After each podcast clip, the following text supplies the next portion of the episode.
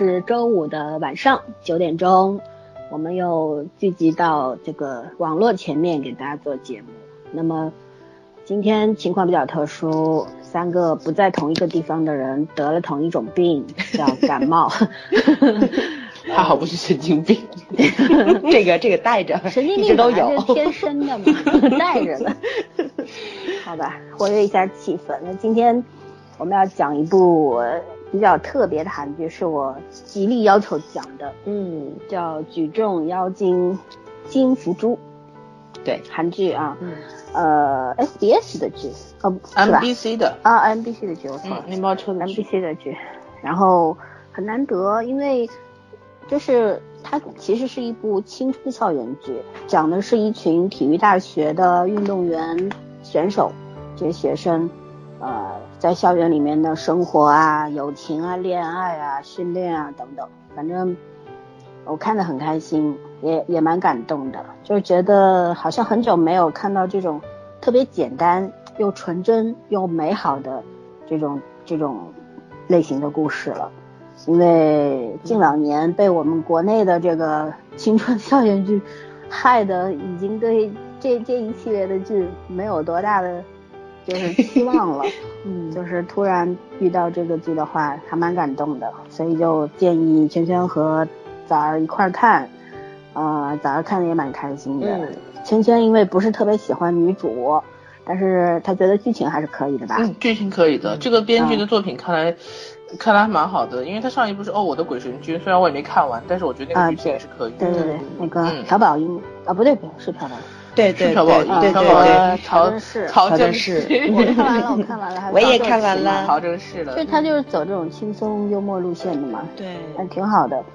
然后就是我们今天，呃，因为大家都在生病嘛，所以说呃，我们写了有没有个大纲？我把大纲讲一下，然后我们差不多就按照这个大纲来走。然后听众也可以啊有的放矢的去听，然后我们第一部分呢还是介绍演职员啊还是圈圈来讲，嗯，然后第二部分呢我们会做第一阶段的打分和讲各自打分的理由，你给几分什么理由？第三部分呢主要是剧情解析和人物性格的解析，可以各抒己见。第四部分呢我们会做一些对比，因为我们也蛮喜欢看这类。故事的嘛，电视剧啊、小说啊什么都喜欢。那么和国内外的，不仅仅是国内的、西方的、欧美的都可以，啊，日本的。然后最后呢是重点部分，先保密，等会儿再说。那还卖关子。是，那我们就直接进入第一部分，有请圈圈来介绍一下编导和演员。嗯，我来介绍一下制作班底。好像导演叫吴贤忠。我查了一下，他应该就有两个作品，一个叫一个是比较有名的人一嘛，呃，就是韩国那个一二一二年拍的宋承宪，还有谁啊？拍那个人一，我记不住演员了。另外一个是《剑民脱出记》，我不知道，因为因为我是按照翻译过来的名字去查的，我不知道是不是一个人，呃，感觉上应该是一个，嗯，他其他作品我就查不出来了。嗯，然后编剧就是叫杨希胜。啊，我就是查了一下，刚才也提到了哦，我的鬼神君，然后就是这部作品，两部作品的风格都是挺轻松幽默的，嗯，我觉得是比较讨喜的那种，嗯，而且剧情上也比较流畅，这种剧嘛，反正你也不要追求什么严密性和深度了，我觉得只要是逻辑到了，然后剧情也流畅，看得很开心就可以了。我觉得这个编剧的剧还是可以继续期待一下，因为他如果两部作品都都很过关的话，那这编剧的水平还是可以的。嗯，主演是呃李圣经，其实我不是很喜欢这个人呐，我是不喜欢这个演员本人，但是我不得不承认他演技是可以的。嗯，一开始我应该就是演的没关系是爱情吧，里面和李光洙是演了一对嘛，他演了一个什么不良少女，李光洙演了一个有个叫什么，他那个叫病叫什么病？什么污言秽语症是什么呢？啊，对对对，就是有点容易失控的那种。嗯，好像当时这妹子给我的第一感觉就是长得不太像韩国人，她的眼睛长得挺奇怪的，然后但是很漂亮，看久了觉得很漂亮，很特别她那长相。嗯，然后第二个就是这妹子真高，因为李光洙已经很高了，后来我才知道她是模特出身。嗯嗯，然后南柱赫，南柱赫就是剧里面的男主，嗯，他啊对，李圣经演的前一段演的那个 Doctors 里面演的也应该是女二，我觉得他演的也不错，一点也没有被朴信惠压的，因为朴信惠资历还是要比他深的，但是他演的还蛮出彩的。另外就是他演的《奶酪陷阱》，我是没有看《奶酪陷阱》啊，但是我就是查的时候发现李圣经和南柱赫合作过，就是在《奶酪陷阱》里面，嗯，南柱赫就是。男主怎么说呢？我我对他印象其实不是很深刻，但是我不知道为什么对他印象比较好。呃，长得比较乖，可能是对气质比较干净。我应该是喜欢气质比较干净的。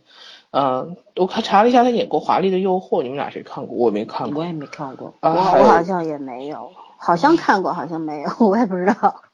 然后还有《步步惊心丽》，这个我确定我没看 过。是十三王子剧照，我只看过剧照。十三王子演的，我没看，但是我看过前面一集他出来的，但是扮相不不是不合我眼。装扮相就那样，我是都没有兴趣。徐贤是一对儿，对吧？剧里面嘛？嗯，剧里面好像是，好像是的。我看了一下 cut，嗯，好像是。然后就是就然后就是这部戏了，嗯。总总的来说，我觉得，啊，他和李圣经应该还蛮搭的，蛮有 CP 感的两个人。哦，对，特别提一下，南柱赫的经纪公司是 YG 嘛，YG 的四个大长腿，绝对是男神级的。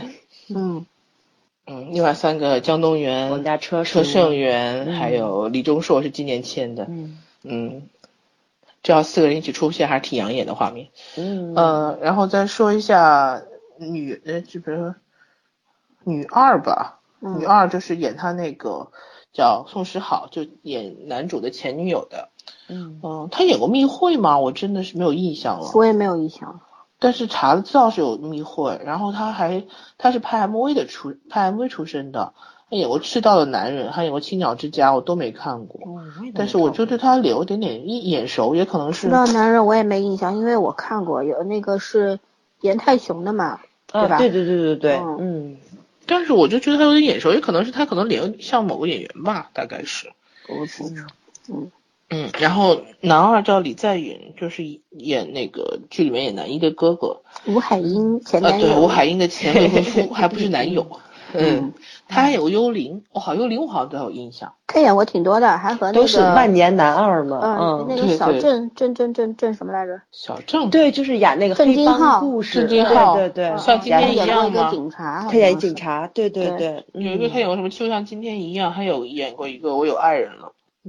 哦，都没有看。都没看过。万年男二。嗯。他就长得不是男主脸，不是男主脸。对对，他没有男主气质。呃，主要的演员和导演、编剧这个制作班底就是这样的，没有什么很特别需要说的。我觉得整个班底其实都还蛮年轻的，从演员一直到编导都不是属于那种资历很深的。但是这个剧，我觉得这个剧整体效果还是很不错的。下面让森森来继续下一部分。下一部分就是打分，因为现在八集嘛，一共十六集，对吧？对对。过半的分数。打一下吧，满分十分，早上先打，早儿万年高分，手松，嗯，万年高分，手松，我打了一下是八点四分，看你们又得问我为什么零点四，为什么有点四？为为什么零点一扣掉了？因为我觉着，嗯，我把这零点一留留到结尾，我觉得还得还有还还会有涨幅。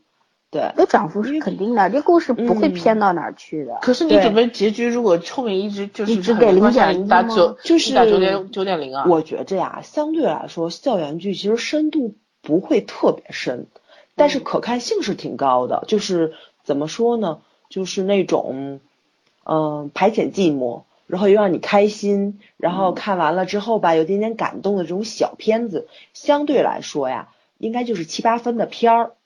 对吧？他不会有特别特别高的分儿，然后但是我觉得他拍的挺好的，所以我觉得在我这里应该至少能拿到八，就是就是肯定能拿到八点五分，只要他后面不烂尾的话。感觉你老像就给了一分的预留分，零点。他给了零点零点一的预留分，对对对。你也太狠了，因为我觉得这个故事其实看到第八集，他如果后面烂尾了，就看前八集，他也能自成一个故事。我觉得他每一集拍的相对来说还是比较日常化的。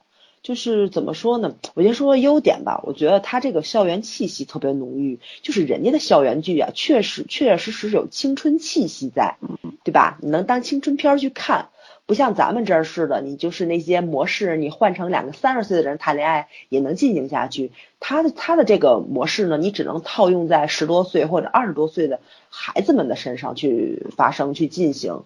我觉得这个相对来说吧，就是。嗯，他这个校园剧的这个氛围就很好，感情也很清新。这个故事吧，你看着吧就特老套，但是吧又挺新颖的。嗯哼，对吧？它题材就是走的那些个小刁钻的角度还是挺到位的。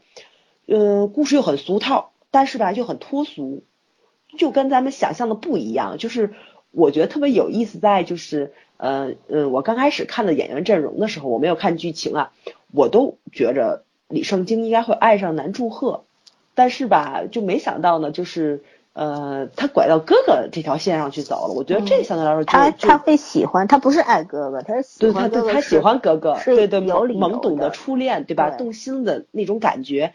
但是你就会觉得，确实这个年龄的女孩子，就是由于她这个性格的女孩子，她会对什么样的男孩子动心，就是这个逻辑特别的通畅。哦，就是挺挺挺脱俗的，跟普通的校园剧不太一样。不是说这个怎么说呢？这个女汉子的一个设定，加上一个调皮的小男生，两个人就亲亲爱爱下去了。不是这种，我觉得挺好的。尤其是年轻演员的演技挺到位的。嗯，咱们这儿的校园剧跟青春片挺一言难尽的，所以人家的这个怎么说？尤其李圣经跟男主和还都是模特出身，这种演技。到咱这儿可能就属于年轻 一代里演的比较好的了，就嗯，对啊，人家人家麻豆都比咱们的演员会演戏，所以所以所以你说嘛，就是能看出来是被调教过的演员，有迹可循。嗯，他没有那个麻豆身上的气息，他他有演员那一方面的特质。他也有麻豆的气息，我觉得他们俩有，对对对，但是是有没有僵硬，没有就是说。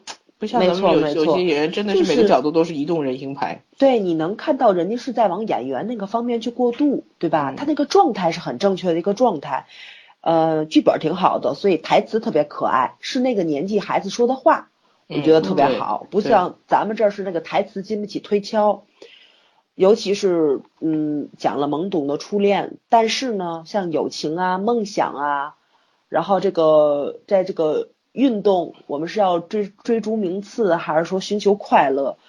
就是人生的不可能性，它的这些东西很打动人。我觉得就拍出来青春感了。对，我不要求特别深的东西，因为你很年轻的时候，你也不会想太多，你可能对未来有憧憬，对吧？但你也会迷茫。这个东西它拍到位了，我觉得就非常好了。嗯，所以我给的八点四分。对，嗯，好，圈圈。早给了八点四分，我都不好意思给了，那我就给七点五吧。我还是坚持我的七点五。嗯，因为青春剧嘛，青春剧我觉得就像你说的，你你去追求深度什么的没什么意义，只要这个片子能让你能让你怀念青春，然后觉得年轻真好，我觉得就够了。嗯，然后这个片子就会给我这样的感觉。七点五分是为了给他们留点余地，如果善始善终的话，我可能会给到八点零。就目前看起来，啊，没有槽点，然后呢？嗯，我我就是会觉得这个画风啊，我我今天下午还在说，我说 MBC 其实挺适合这种温暖又明亮的画风的。对，嗯，我记得最开始我第一部应该看他们家就是金三顺，那那个时候玄彬还很年轻的时候，我确实觉得这画风和今天这个片，嗯，然后就是就是男生和女生之间那种很纯很纯洁的那种那种感情，嗯，我觉得我好像很。确实是很久没有在国内的校园青春剧上感受到过了，就是那种那种很单纯的、很萌动的感觉，还不能完完全全说就是一开始就是一见钟情啊什么的这种，没有，好像好像没有，就是其实男主和女主是青梅竹马，严格说起来算青梅竹马。啊，只是说中间分开过，救过他一命，对 呃，误打误撞的救了他一命，然后也是分开过又相遇了，所以跟别人可能就是跟那种突然在学校里面遇到的那些陌生人还不是太一样，嗯，然而就是说从这种，嗯，混合一点小时候那种复杂的情绪，然后又又又阴差阳错的喜欢别人，不是喜欢对方那种，好像可能这种事情很多人都经历过吧。但是我觉得这个剧让我拍的，嗯，还还蛮蛮会想念那个时候的那那些年轻时候的事情。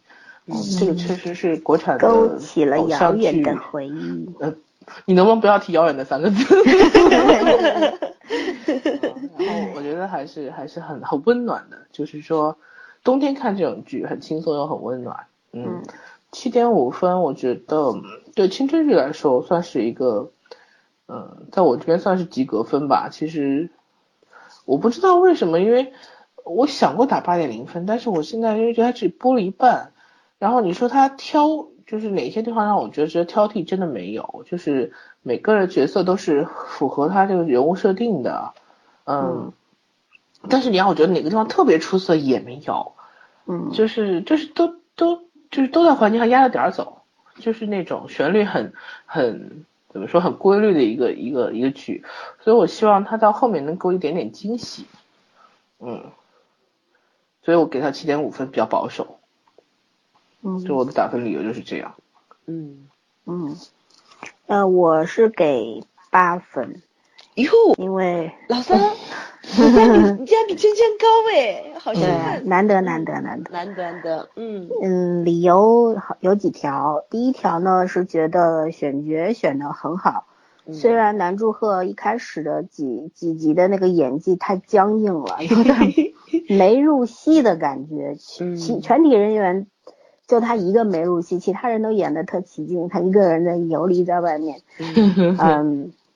但是后来好像也开始有有摸着门了，对对对，就是这个也是刚刚你们说过嘛，作为模特出身的男女主啊，能够演到这个程度，然后特别是李圣经，真的很有天赋啊，我觉得。对，李圣经是有天赋。就是我觉得他跟徐贤真是一挂的，就是就是很有天赋的女演员。就有些人天生老天爷赏饭吃，就是这样。你看她念台词，她其实台词量非常的。高啊，嗯，哔哩吧啦的，老是一长串一长串的台词，但是就很好，就把那种二十岁左右的呃大学生，然后又比较四肢发达、头脑简单，然后 又很单纯、善良的那种姑娘的那种感觉都演出来了，包括她走路啊那种样子，憨憨的，然后好像又肢体大嘛，所以说走路有点嗯急急急先锋的那种感觉都有。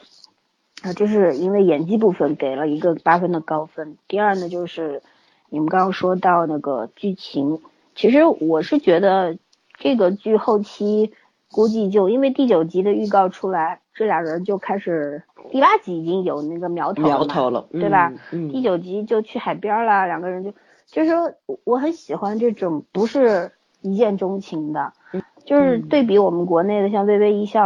这一见钟情了嘛，对吧？莫名其妙就看一眼就人眼控看了你一眼就 就爱上你了，要死要活的。但这个他是循序渐进的，从两个小小小朋友，嗯，多年以后重逢，然后在游泳池里面很暧昧的一抱，哎，认出彼此，但是也没有怎么样。就是这男生喜欢女生也是有过程的，女生目前还糊里糊涂的自己喜欢上了，但是他不知道。对对，就是我喜欢这个过程，就是。就是年轻人好像就是这样的，年轻人没有那么明白一见钟情是什么，就是说，也可能韩国的孩子晚熟，反正中国的小孩好像在大学里边已经就跟成年人是没有什么区别的。大学现在后面小学都可以来。对对对，就就是就是说很就是他这个呃《举重妖精》里面这种爱情的氛围，我觉得有点像我们这个就是。就是八零八五以前的这一批人的这个对读读读书时候那种感觉，就是不像现在这么的明朗化，就大家都都解放天性了。对，都是还是很含蓄的，然后又是傻不拉几的那种，但是莫名其妙也不会莫名其妙就喜欢上，都有过程，对吧？慢慢的就是像呃微风一样，有这种感觉。看这个剧的感觉就是微风拂面的那种感觉，然后。这是第二，第三呢，就是，呃，其实你们都讲过了，我就补充一下，我就觉得就是，作为体育生，嗯，我们也知道，就是这些练体，你看他们好像几乎没有拍过有上文化课的，基本就是训练训练吃 训练睡，对吧？对，没了，嗯，就是就可能我们不了解这些体育大学的孩子到底。干什么，但是训练运动肯定是占了他们生活的绝大部分，因为就像我们看奥运的那些健将，十七八岁已经拿过几块奥运金牌了，这些都是从四五岁开始练起的，所以他人生的前就前二十年的一大半时间都献给了体育，所以说就是是我们普通的孩子难以想象的那种生活。但是就是说，我觉得这方面，包括你看它里边有讲到大四的那些师兄，对吧？学长要毕业了，也没拿过奖牌，然后以后该干嘛呢？好一点的出路就是留校当教授或者讲师或者教练嘛，对吧？差一点的到社会上到底干什么去？他们其实是很迷茫，迷茫的，对。每个人也也有那种紧迫感，然后因为这种紧迫感和压力造成之间有什么矛盾。但是那个矛盾不会长长久的存在，就就算嘴上堵来怼就怼来怼去的，但是心里面是没有那种怨恨，长期有的那种怨恨，就没有我们现在常见的国产荧幕上面的那种勾心斗角，就没有，这些孩子都很单纯。嗯，就算是那个宋诗好，我本剧最讨厌的一个 一个角色，唯一值得讨厌的对，但是他也情有可原，因为他的人生已经。偏差了，他已经挽回不了，他自己也知道走远了，回不来了。呃，母亲要他过过的人生是他不想要的，所以他有点心理变态这种。嗯。但是扭曲掉了嘛，最起码就是说，也是你你也能同情他，就是没有一个人物会让你觉得特别讨厌，每个人都很可爱。嗯啊，是这样。然后你又能够体验到、感觉到这个剧里面人物的不容易，就是就像早上刚刚说的。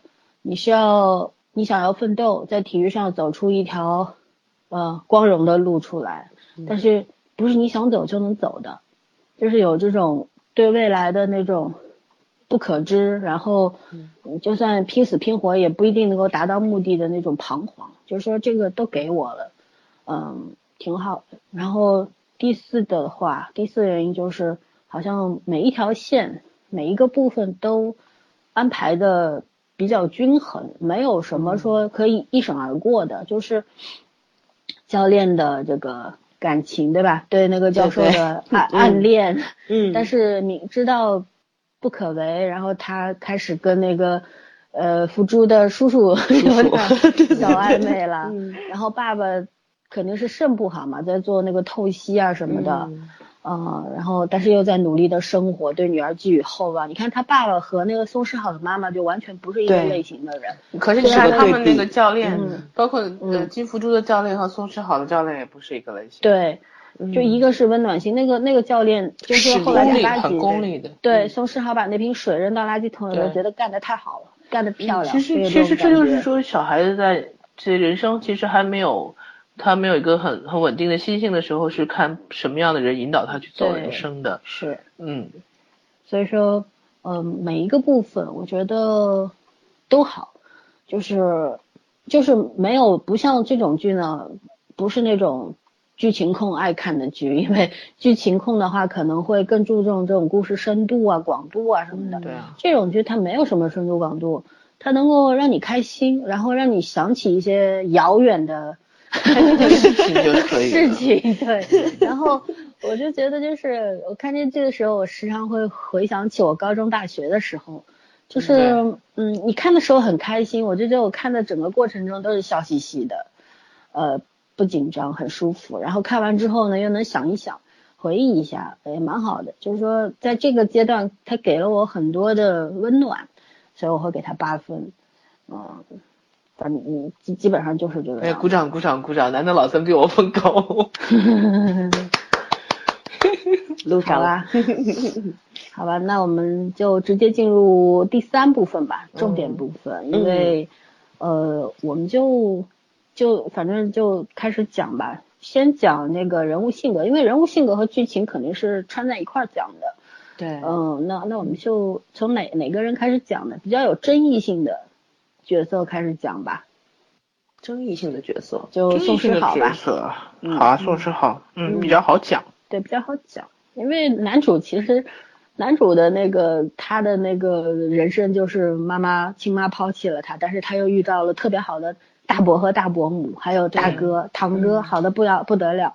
所以说也没有什么。就是一个很可很很很幸运的小男孩，但是还是会有点心理阴影嘛。是，虽然不幸，但是总体还是很幸运。对，就是这种，对吧？然后，其实宋诗好，我觉得是剧中最悲惨的一个人。嗯。没有人真正的关心他、爱他，唯一一个，呃，这个男朋友、前男友曾经那么对他那么好，嗯，对，但是他也是因为自己性格的这个缺陷。然后自己的那种功利心和压力，所以把她把男朋友给抛弃了，啊，这挺让人唏嘘的。我觉得，就是这种这种女孩子特别特别让人觉得可怜。但你看她那些行为吧，就特别可恨，就是，可怜之人必有可恨之处。嗯，就干的事儿不像不像是一个好孩子能干出来。对对，嗯嗯，我们就聊她吧。嗯，谁先聊？其实你是说聊这个角色，就聊到咱们以前经常聊的那个原生家庭对孩子一个非常重的一个影响。嗯，对。其实你说从这个家境，从家庭条件来说，他跟福珠两个人其实是一样的，对吧？尤其福珠可能我觉得背负的比他会更多一点，因为爸爸身体不好。嗯，对吧？也有父母的期盼在，然后福珠还没有妈妈，然后怎么说呢？跟叔叔们住在一起，他身边还缺失一个女性的角色去引导他，所以他性格比较像男孩子，就是个典型的女汉子性格。对对对，但是但是怎么说呢？就是老森说的，这个长辈的引导对一个孩子在这个青春期的时候是挺重要的。稍微歪一点儿，有人给你板正了，可能你这一辈子会少走很多弯路。宋时好，他这个心理压力这么大，其实很大一部分是家长没有怎么说呢？没有把压力当做动力，他这个压力成为，对对，他的压力完全就是拖后腿了，然后又有一个恶性循环，在他属于是不能增肥的，对吧？嗯但是他压力大，他又想吃，嗯，想吃吧，你又要瘦。他想吃甜食啊什么的，对，不是他想吃。你看那个，嗯，他们那几个女孩子其实都想吃，这也是天性啊，对，这是天性，就是人不能压抑自己的天性。我我记得我经常跟我讲，你不能压抑自己的天性，就你就算减肥，你也不能什么都不吃，对，然后你只会导致一个反弹起来，暴饮暴食更夸张。嗯，所以我觉得宋诗豪可能到后面还会爆出来一些事情，比如说厌食症，比如说他的那个胃已经坏掉了。我觉我记得好像是呃校医是吧？说他的胃反酸，给他反酸，给他那个抑制反酸的那个药剂。嗯嗯，我估计应该是嗯对制酸剂肯定会把自己的身体折腾坏了。他现在可能外显出来只是心理上的毛病，但是他的身体应该也是在慢慢的坏掉。其实这对一个运动员来说是一个大忌，对吧？就跟。福珠他那个为什么要增肥？为为什么要保持体重？教练经常要要要跟他们说控制体重的问题。我觉得，去作为一个运动员，确实是这帮孩子们比普通的大学生面临的问题要多。虽然他们不用去学习，不用说去考级呀，不用说去没黑没白的背一些文书上的东西，就觉得就是说，其实现在这种这个问题其实反映了一个，就是现在。非常普遍的，可能中国啊、韩国啊这种比较明显，因为家长对孩子那种期望实在太高了。亚洲人好像是不是文化问题，都是期待做人上人嘛？对，嗯，就是好像就是要一定要通过，像中国很多家长要一定要孩子通过读书，对吧？唯有读书高，对，做人上人什么的。但这其实从某种程度上来说，我以前看过一篇文章啊，扯远一点。就是说，呃，如果能够通通过读书改变命运的话，说明这个社会的那个阶级分等还没有那么严重。这个是题外话。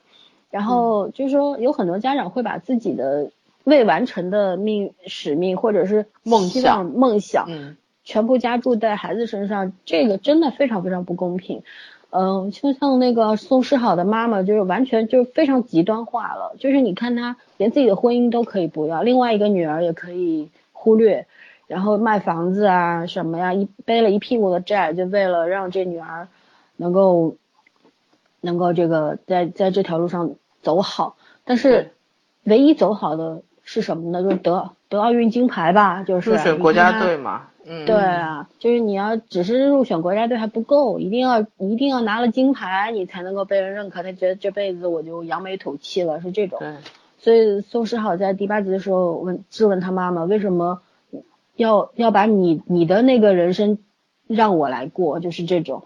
我觉得这个真的是反映了很现实的一个问题，就是我我看过很多，嗯，我我们有时候做案例啊什么的，也会碰到一些小孩子心理出现很大的问题，就是家长逼得太紧了。嗯，那一个孩子，我碰到过一个六岁的小孩，呃，一差不多七七八八的学了将近十个科目，就是除了读书之外。就是孩子几乎没有玩的时候，嗯，然后就是要疯掉了，你知道吗？然后做了很多，你想一个七八岁的孩子，在自己手臂上划了无数道的那个自残，相当对他有自残行为，然后呃，然后非常的那种很易怒，很很急躁的那种，就是你稍微碰他一下，他就像刺猬一样，毛就张开了，刺儿就张开那种。嗯，这小孩非常非常，就这种孩子而且特别多。我觉得宋诗好，他他虽然做的事儿特别可恨，但是就又真的我觉得他很可怜，因为在生活在这种家庭当中，他是非常非常不幸的。对，啊，同样是家境不好，你说这些小孩有一个家境好的吗？大概就是男主男祝贺这个 叫李俊亨是吧？呃，郑亨郑亨郑俊亨啊，郑俊亨。嗯俊亨家家里边条件还可以，因为开了个药店。其他人的话都是很普通的这种人家，就是都是其实家长每个家长都可能希望孩子能够因为这个特长能够呃就是能够得到冠军，对改变人生嘛，对吧？嗯。但是并不是所有的家长都会把这个砝码全部都压在一个孩子身上。你像福珠的爸爸也是希望福珠能够。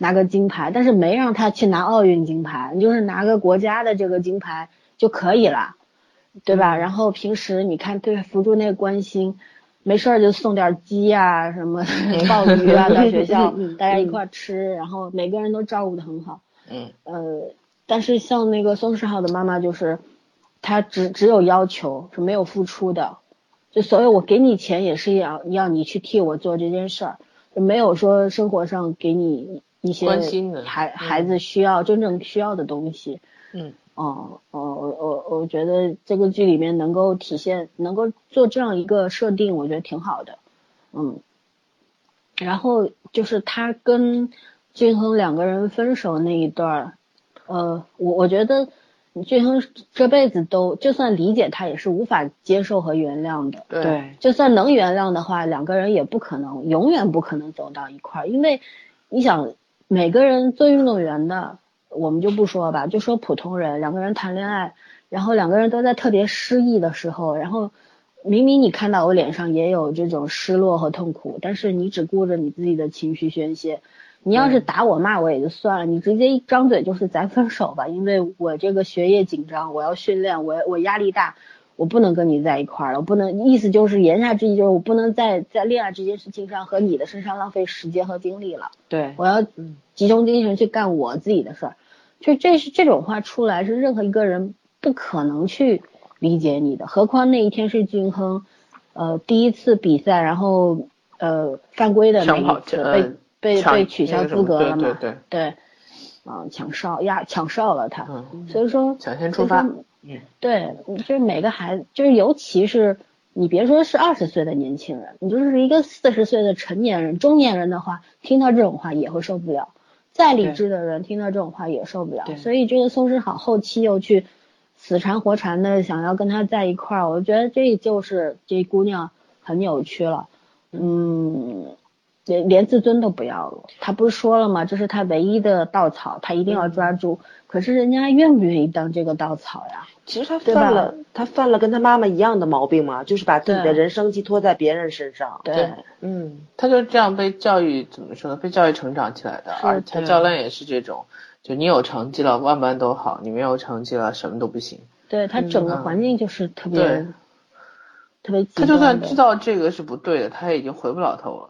是他也有悔恨嘛？他把福珠的那减肥册子扔到那个举重馆里边。然后他也有悔恨的时候，但是他后来马上就理直气壮的，嗯，就像疯狗一样。我觉得那当时把福珠的电话给抢了，然后说就是我干的，你怎么着吧？什么福州那那一脸的懵逼，就是哎，你干坏事你怎么理直气壮？对，比我还有理。我开始以为你是要承认错的，没发现你就是做错事的人比我有道理。该的。但是我挺喜欢他这他这种理直气壮的，因为我觉得但凡年纪大一点的人都会伪装，那种虚伪更恶心。他这种，呃，对，不是不是，他那种年纪的人干的事儿，嗯，不，我觉得这跟年纪没关系，这跟性格有关系。对，像像他这样的，他就是他就是到了四十岁五十岁还是这样子，对，因为他的性格已经变变得很很差劲了，就所以说他在遇到事情的时候他是不会克制的，这个跟就是十七八岁那种老子天下无敌那种不一样，有些人叫任性，就是嗯他的任性你可以接受。呃，任性在明处，对吧？像他这种，嗯，他这种不叫任性，也不叫矫情，这个就是坏，嗯，对就是霸道，他其实就是霸道，嗯，就是全天下都要理解我，因为我不容易。对，也有点你弱，就是他弱他有理的那感觉，对吧？他什么都有理，因为我无辜，对对 对对，嗯嗯，说白了有点有点像那个那个绿茶婊，得了他妈妈的真传，嗯。没有，他现在是年轻，他再大一点，也可能就会变成泼妇骂街，真的有可能。嗯，对，他永远觉得他有理，把什么都归诸到这个人生际遇上，就是他过得不好嘛。所以他这么惨，嗯，他就可以这样的宣泄。他确实确实觉得他自己的事情别人都重要，他就是这样理解。对啊，就是就是我我我应应该是放在第一位，你们也应该把我放在第一位，对对吧？因为我我很不容易，我很可怜很苦，所以你们都要体谅我，都要原谅我和和为我让步。嗯，没有这种道理嘛，对吧？对。所以说，你说俊亨，我觉得这真的是一个很有。气度，然后很有很有那个责任感的小男孩，对，很很男人的一个男孩子，对，就是宽宏大量。说实话，他也没有跟任何人讲过他的这份委屈吧，对，对吧？也没有当众给过这女孩子送去好一点点难堪，他就自己忍着，顶多无奈的笑一笑，或者是就是转头走掉，对，转头走掉，嗯，哎，这样说话，咱聊聊男主，我特别喜欢那个南俊赫的这个人物设定。嗯，对对，觉着怎么说呢，是一个特别明亮的人，就不只是外形上啊，就那种阳光，对吧？内心他内心很温暖，这小孩。对对，性格上也是特别通透。我就是觉着他跟那个宋时好，就宋时好回来找到求复合的时候，他说那一番话特别好，就是特别对，就是在我最需要的你的时候，然后你把我撇下来了。咱先不说结婚誓言宣誓这么高，就是说如果说。谈恋爱的话，其实应该也有一个相相互扶持在，对吧？最起码的一个义气在。嗯。然后你在我最难的时候你丢下我，然后你又要回来的话，那你也得看我在不在嘛。他就把他男朋友当什么招之即来挥之即去的那种，没错没错，义务管理员的感觉。我今天看了一公信号，我觉得有句话说的挺逗的，就是说丢掉的扣子找回来了，但是当时那件衣服我已经我我已经不要了，就就是这种感觉，就是即使你回来了，但是。匹配你的那个我已经不在了，我我变了，所以南俊赫他是这个对爱情上，我觉得他这个感觉特通透，不像这个男主的郑俊亨和郑俊亨人设的南俊赫搁在一起。那个谁，就是郑俊亨的他他这个角色，我觉得对爱情上理解特通透，不像这个年纪的。孩子，所以说从一定方面也显示出来他的那个早熟，他的三观和和那个就是金福珠的三观比较像，比较像，对正直的、简单，就是有原则，就是有一个最基本的做人的原则。对，嗯，还有一个就是你看剧里边所有的人，其实就这三个呃主演吧，算对吧？嗯，女二、女主。嗯，男主三个人其实都是有童年阴影的，说实话，嗯，对吧？福珠是妈妈，妈妈没有了，对吧？然后对，然后爸爸好像小时候还会打他什么，因为从他叔叔的嘴里边也听到说他他爸爸会打他，然后会骂他什么，呃，然后嗯，俊亨的话是妈妈抛弃了他，离开了，去了加拿大，然后其实每个人都有苦难的。就是，但是并不是每个人都会变成宋诗好，没错，对吧？就是说，有些人他自己会化解，然后自救，然后就是说，看上去好像特别笨和傻，像你像那个福珠和嗯俊亨的话，两个人都有点就是呆呆蠢蠢的那种，但是就是这份这份呆和蠢就难能可贵嘛，就是干这么小的年纪，对，就是很简单，就把想把生活做到最简单的，也可能跟他们搞运动有关系，因为接触的都是最简单的事儿，一个是花力气就好了，一个在水里边待着就安静，努力的游就可以了。对，就是就是没有那么多的尔虞我诈的环境让他们去适应，嗯，就是觉得觉得。所以说，你看，就是一路人才会在一块儿嘛，不两路人没错没错没错，也不可能三观契合。对对对对对，我还想夸夸男主，我估计这个得让老森说，我这样想对不对？就是我特别喜欢男主去看心理医生的时候那个坦诚劲儿，他除了第一次可能有有所保留之外。到到后来，他发现他还是喜欢游泳，他想马上解决掉这个心理障碍，嗯，他就无条件的对这个医生敞开心扉了。他其实相对来说对家人、对朋友，他说话都是有所保留的，他永远把最阳光的那一面让他们看到。但他自己心里有什么问题的话，他都是自我消化类型的这种很内秀的一个孩子。嗯，但是他在心理医生的面前，我觉得他那个坦诚的那个状态特别好。嗯，别说他是一个孩子了，我觉得就是。相对来说啊，就是成年人可能面对心理医生的时候，也有一些心理过不去的关。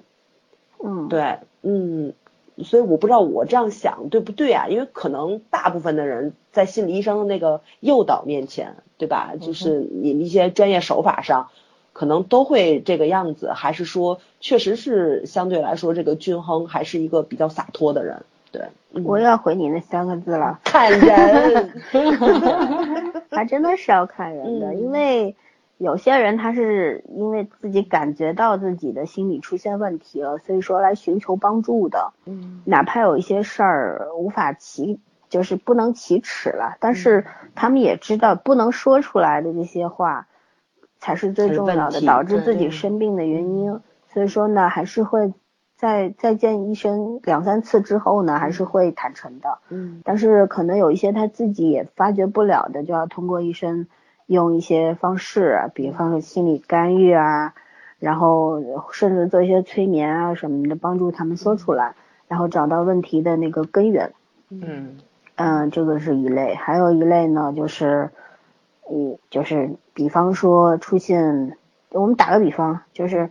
呃，一些警察第一次开了枪之后要去做心理疏导，呃，但是就说他会不会这个事实摆在眼前，但是他会不会真心的把自己的话，嗯，告诉心理医生，就是自己现在内心害怕什么、恐惧什么这些说出来呢？也未必，有些人会藏着的，但有些人会说出来。所以说，就举的例子可能不是很恰当，就是还是要分人的。嗯，而且心理医生的也也有有好的有差的嘛，水平也是参差不齐的嘛，对吧？嗯嗯，有些就是大家都有职业的这个证，但是呢，有些确实是呃非常厉害的，嗯，有些就像你找了一个理发师一样，也同样出一百块钱剪个头发，有人就给你 改变形象了，让你变美了，但是有个人剪完之后你就变丑了，也不是没有，就其实。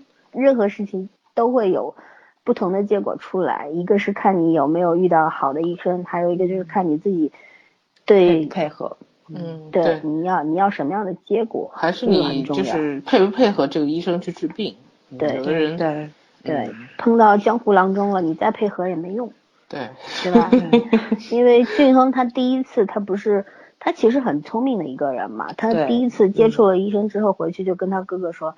说觉得觉得这医生还是可以的，他哥说那当然了，嗯，就是那个行业里边顶尖的嘛，所以说他他其实也是就是咋说的那种，不是呃很回避自己有有问题的这件事的人，就是他不回避，他要正面的去解决，这态度很好，因为年轻自己知道自己的人生还很长。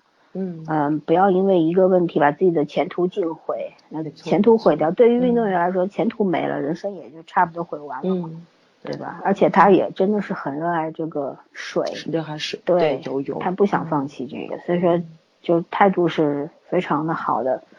嗯，这个这也是跟他性格有关系，他就是一个特别爽朗的人，没错没错，对吧？嗯，很很简单，很爽朗，但又又是能够自己去。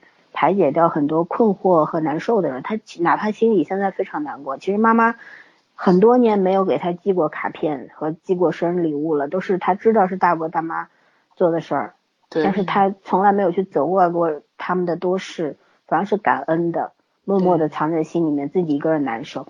就就是这样的小孩子，就是他就是像阳光一样，嗯，非常的明明亮。嗯，我很喜欢这种性格的人。对，没错没错。嗯，谁喜欢素食好那样的？天天 对吧？一直非要一起不开心，两个人两个人一起开心多好啊！你看他们那个呃艺术体操部就没有一个好好的人。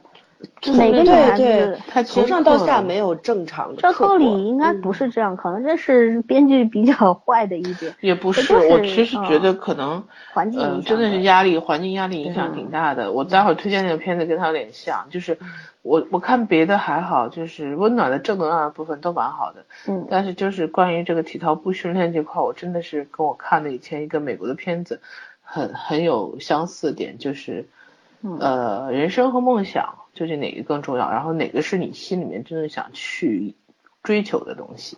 嗯嗯，对。所以这这部片子不只是这个，还有就是老三说第八集特别感动，在三个小女生的友谊和解的那个部分，嗯，就是我觉得他就是嗯编导吧，就是很明白清晰的表达出来了，坦诚待人，或者说你对医生坦诚，对朋友坦诚，其实是一个。怎么说呢？就是你觉得是一个很难过的过程，但是会得到一个很好的结果，对吧？嗯，虽然过程会痛苦一点点，你把你不想说的话你说出来了，你把你最隐私、最隐秘的感情暴露出来了，但是其实大家是一个接纳你，或者说是怎么说呢？就是帮助你的一个姿态，然后你其实收收获的是一份感情。不是说你会觉得自己很难堪呐什么的，其实是一个好的结果。就是对于这种小女生来说，就是呃三个人都其实都是很简单、很很透明的那种女孩子。对。然后彼此之间把友情看得非常的重要。其实福珠也不是要刻意瞒着他们，而是觉得这个事情羞于讲出来。对对。对，就觉得这事儿说出来。就不知道该怎么去跟最好的朋友说，尤其他们可能平时丢人的感觉。他们平时的状态不就是你损我一句，我损你一句吗？嗯，他可能也怕他们开着玩笑说，就你一个女汉子，你还会喜欢人？对，可能对，就这个各种担忧吧。对，各种担忧。还有一个就是，也是觉得自己有自卑的地方，觉得自己就是，嗯，癞蛤蟆想吃天鹅肉那种。嗯嗯。而且知道是不可能有结果，因为这是一个以谎言开始的一个暗恋。对。吧？就是觉得也不可能长久，他可能也在想，我哪哪天我就结束了。嗯嗯，然后我不告诉你们，在这之前我就谁都不说吧，就是这样。还有一个呢，就有时候女孩子的心思嘛，就是觉得 猜不出来，对自己五大三粗的，对吧？就觉得好像就是不像别的女孩子那样能够弄得漂漂亮亮的，天天，对吧？嗯。就是反正我觉得这个跟福珠也是一个，呃，明亮型的孩子，但是呢，就是她性格当中作为女性的这一部分，她是自卑的。对，觉醒的比较晚。对，嗯，她是没有人教她，妈妈没有了，然后爸爸又什么都不懂，对吧？男人能懂什么？就是说像她就是。看到街上那些女孩子，你看她去参加音乐会、听音乐会穿的什么呀？就是，对吧？跟苏联大妈似的穿的。然后，嗯，每天就是运动运运动鞋、运动衣，也没有什么，买一个红红色的夹子就算是唯一的装饰品。嗯。然后爸爸给她买个口红，就开心的要死了。就是说，每哪个姑娘不爱美，对吧？每个姑娘都爱美，可是就是。她没有机会去美，对，嗯，我我觉得她 对对女性的这种在女性方面的自卑感是很重的，对对，嗯，哪怕他喜欢的不是哥哥，而是弟弟，他估计也说不出来，对对对，所以他不是刻意要对朋友去隐瞒，但是他又因因为这份隐瞒，就觉得对不起他们，对，就是说三个女孩子那种闹别扭，其实是你看两个朋友，一个是对他特别理解。嗯，那也是因为那女孩子性格就是这样，就就天真烂漫型的。对对。然后另一个呢，心事比较重，但是又又是那也是一个女汉子，就是你要告诉我的话，我百分之一百支持你。对。你哭了，我心疼你，就是这样。但是朋友之间往往有时候会因为一些小误会，就是弄得不开心了或者怎么样，我觉得和解最重要。没错，嗯，和解，然后互相理解，还能够一起往下走。特别是这种年轻时代的这种友情，我真的今天看第八集的时候，我真的眼眼眶一热，就觉得，哎呀，好感动啊，就有这种感觉。就是成年人的话都不会那么简单，就就好像就结束了 可能会怀恨在心啊，或者怎么样啊，就会呃这个矛盾会拉长。但是年轻人，你看这三个女孩子，就是真的是五分钟就解决问题了，抱头痛哭，嗯，真好，就是有有这样的。没错，尤其是我觉得他们说一些互相伤害的话都不会去发觉，他们不会去发觉那个，对，不会在意那个话背后你是不是有其他隐身含义。因为我觉得成年人相对来说比较多心，孩子就比较单纯，他们那种单纯我觉得特别特别的动人，对，这是最重要的。嗯，对，就是就是觉得好像。到我们这年纪了吧，你就觉得就越来越觉得友情有多么的可贵。没错，就像我们当时说我亲爱的朋友的时候，也是说，你到了一定阶段，你可能会觉得友情比其他的都会重要一点。都重要，嗯，对，因为好朋友、闺蜜啊、兄弟啊陪在身边的时候，有你可以跟他们说的，你就是可以跟爱人和家人说，但是朋友能理解你，就就是活到一定岁数，肯定会会明白这个其中的道理。他年轻的时候，其实他们三个也不太明，不太会明白我们知道的一些道理的，是因为多么的怎么样重要才要这样，而是因为，呃，就是天然的去觉得这个事情，这个有这个感情就是很珍贵的。没错，我再也不会骗你了，我再也不会隐瞒你了，就是我就是以后我们三个都要很坦诚的。嗯，就是这个剧整个的格基调就是简单。对。啊，明明朗，所以说，他各个方面除了宋世好和他们体操部，其他的都是很简单的，对，就让你会看的就是很很开心的，就是就觉得也很渴望，嗯，因为其实我们我我是想了想啊，我我年轻的时候可能在学校里边，我我不知道是因为我们学校不好呢，还是还是什么。反正觉得好像也没有没有经历过像他们那么美好的那个那个青春期，嗯，就是说学校里边也有很多让你特别讨厌的人，然后特别特别很多的人和人之间那个矛盾，可能大学四年都攒下来了，到毕业也没有和解，也有，就是说也会想到这些，就觉得呃这不知道是故事过于美好呢，还是就是这样，就有时候我也会。啊，我会想一想，会问问自己到底是怎么回事儿。嗯嗯哼，嗯，怀抱青春梦去睡觉，那个什么。嗯，好吧，怀念青春逐渐老去。他们游泳部我觉得挺有意思的，就是那那个。就是学长总找那个郑俊亨的麻烦，但是到后来发现原来学长喜欢那个宋时豪，对吧？这就一切都说得通了，就因为一个女人，但也可能是还有一一部分是因为是因为他嫉妒他的天分，因为郑君亨是一个天才嘛。对，嗯，他只是心理因素现在克服不了。对，嗯，哎，我们来聊聊两个人的这个感情线吧，就是我们可以先聊一下女主为什么会喜欢上哥哥。我觉得这个编剧很喜欢擦边球，哎，就是每个人跟每个人都没有对上。对啊，就是其实你又会觉得，是因为像女主这样子，呃，在女性方面比较自卑的一个女孩子嘛，然后她肯定也会做梦啊，女孩子都有这个遇上白马王子的这个美梦嘛，对吧？对。就是就讲一个特别对比的 很搞笑的点，就是。哥哥第一次跟他相遇 是给他下雨挡呃撑伞的，对吧？就像一个骑士一样来了，给他挡雨的。然后给他那个车开过，他就擦一下，在他后面把雨水都呃那个脏水都挡掉。他弟弟是 把他当那个挡箭牌挡在前面。就是说，你你说女孩子的话，让你选，你选哪一个？你肯定选那个。骑士啊，嗯，对吧？选那个保护你的人啊，对吧？你选个捣蛋鬼干什么呢？你得你得那个，但是慢慢的你就会觉得，哦，原来这个捣蛋鬼，呃，他其实也也是一个骑士，只不过他这骑士 学的比较慢而已。嗯，刚起步的。对，我现在应该是到这个年纪已经会自己躲了，所以不需要歧视。对，这个已经就是啊，这个 我把老森卡住了。不不不，我想说的就评价一下你这样的女性，那是因为。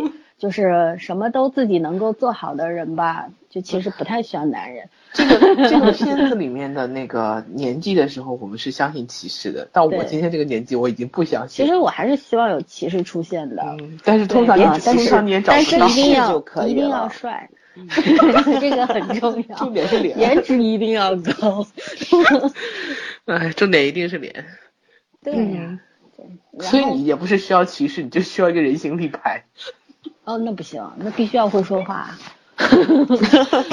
呃，然后就是就是说，就说你就觉得女主喜欢上哥哥真的是呃情有可原的嘛？对对。嗯，就就像普通的女孩子的话，就算是没有那种自卑感的女孩子，长得特别美，然后有很多人追求的话，有一个男生这样来突然来保护你一下，你也会觉得心里一暖，对吧？对。可能不至于喜欢上他，但是好感肯定会有。对。但像她呢，就是特别的。单纯又蠢的女孩子吧，她就会被这种人打动，嗯，然后又不愿意去打搅对方，就是知道那个那他那治疗呃那个减肥的费用是五十九万对吧？嗯，也不少了，三千多块钱呢，然后就是也就是五三千三千多块钱就是为了，然后去跟跟他多见几面，我觉得就是这种这种暗恋哦，呃，挺打动我的。就是哪怕这个钱是他全部的钱，然后他就是想要成全自己一次，就是呃可能这个我觉得是不分年龄的，可能十十八九岁干得出来，然后到三十八九岁还干得出来，对对，嗯，只是你真心喜欢上一个人的时候，嗯，我我是绝对不否认说女主是真心喜欢上哥哥的，但是他有没有爱上？我觉得是没有爱上，没有爱上，因为他根本就不懂什么叫爱。他没有被启蒙，应该是一种依赖和那种怎么说仰敬仰慕吧，就是有一个人可以充当一个保护伞的样子，因为他毕竟相当于妈妈走的早，跟单亲差不多那种。是。然后他他对父亲就是一种依赖，其实，但是父亲又本身又病了，他他心里温柔的人。对，而且他心里又没有没有安全感，所以他会喜欢上一个年龄比较大男人，才顺理成章嘛。何况何况好像就是男主这种，你从小还保护他，你觉得他都比你弱小的人，这种女孩子应该不太可能会第一第一下就喜欢上他。就是小时候对男主就是有这样一个。就是有一个很很很就根深蒂固的，就是那种他是需要我保护的，掉到我怀里的男人，我怎么会喜欢他，对不对？但是长大以后，就是你看第八集，就是跟小时候有一个呼应了，就是这个时候是女主在他的怀里也有安全感了，得到安全感了，就不一样了。那个他跟男主两个人互相喜欢上，我觉得也是顺理成章的，对，就是会会。喜欢上一个男生是因为什么呢？我们来分析一下吧。其实我对他们俩这个，我还让我明细说，我还说不好。但你我觉得你们俩应该能够能够分析得出来那种。啊，我们俩分析？嗯，特别是你没有谈过恋爱的人。人生半辈子用来暗恋了。来来讲讲看，你是怎么看待这个女生？逐渐去接受这个男生，然后男生喜欢上女生的这个过程。我觉着呀，这个怎么说呢？嗯，相对来说吧，就是从相处来的感情是比较牢靠的。就是我见过你怎么说，你最本真的样子，对，包括这个你说女主她这个暗恋始于谎言，终结于谎言，对吧？他就不能说是喜欢了，我觉得就是一场暗恋，他自己主导的一场暗恋，他想什么时候开始，什么时候开始，什么时候结束就什么时候结束，主导权都在他手里。其实那个哥哥他只是一个怎么说，一个被动接受的一个角色。嗯，虽然他最后觉得，但是哥哥也喜欢他。其实，其实他们两个在一开始的第九集，哥哥开始追求他了。对，但是哥哥其实一开始就是喜欢他的。对，那种感觉是对的。他他是印象比较深刻的一个患者嘛。后来发现，因为他们在怎么说呢？看病的过程中，其实也是一个相处，对吧？我觉得女主很可爱，也很可爱，很简单。对对对。因为这个姑娘确实很可爱，对吧？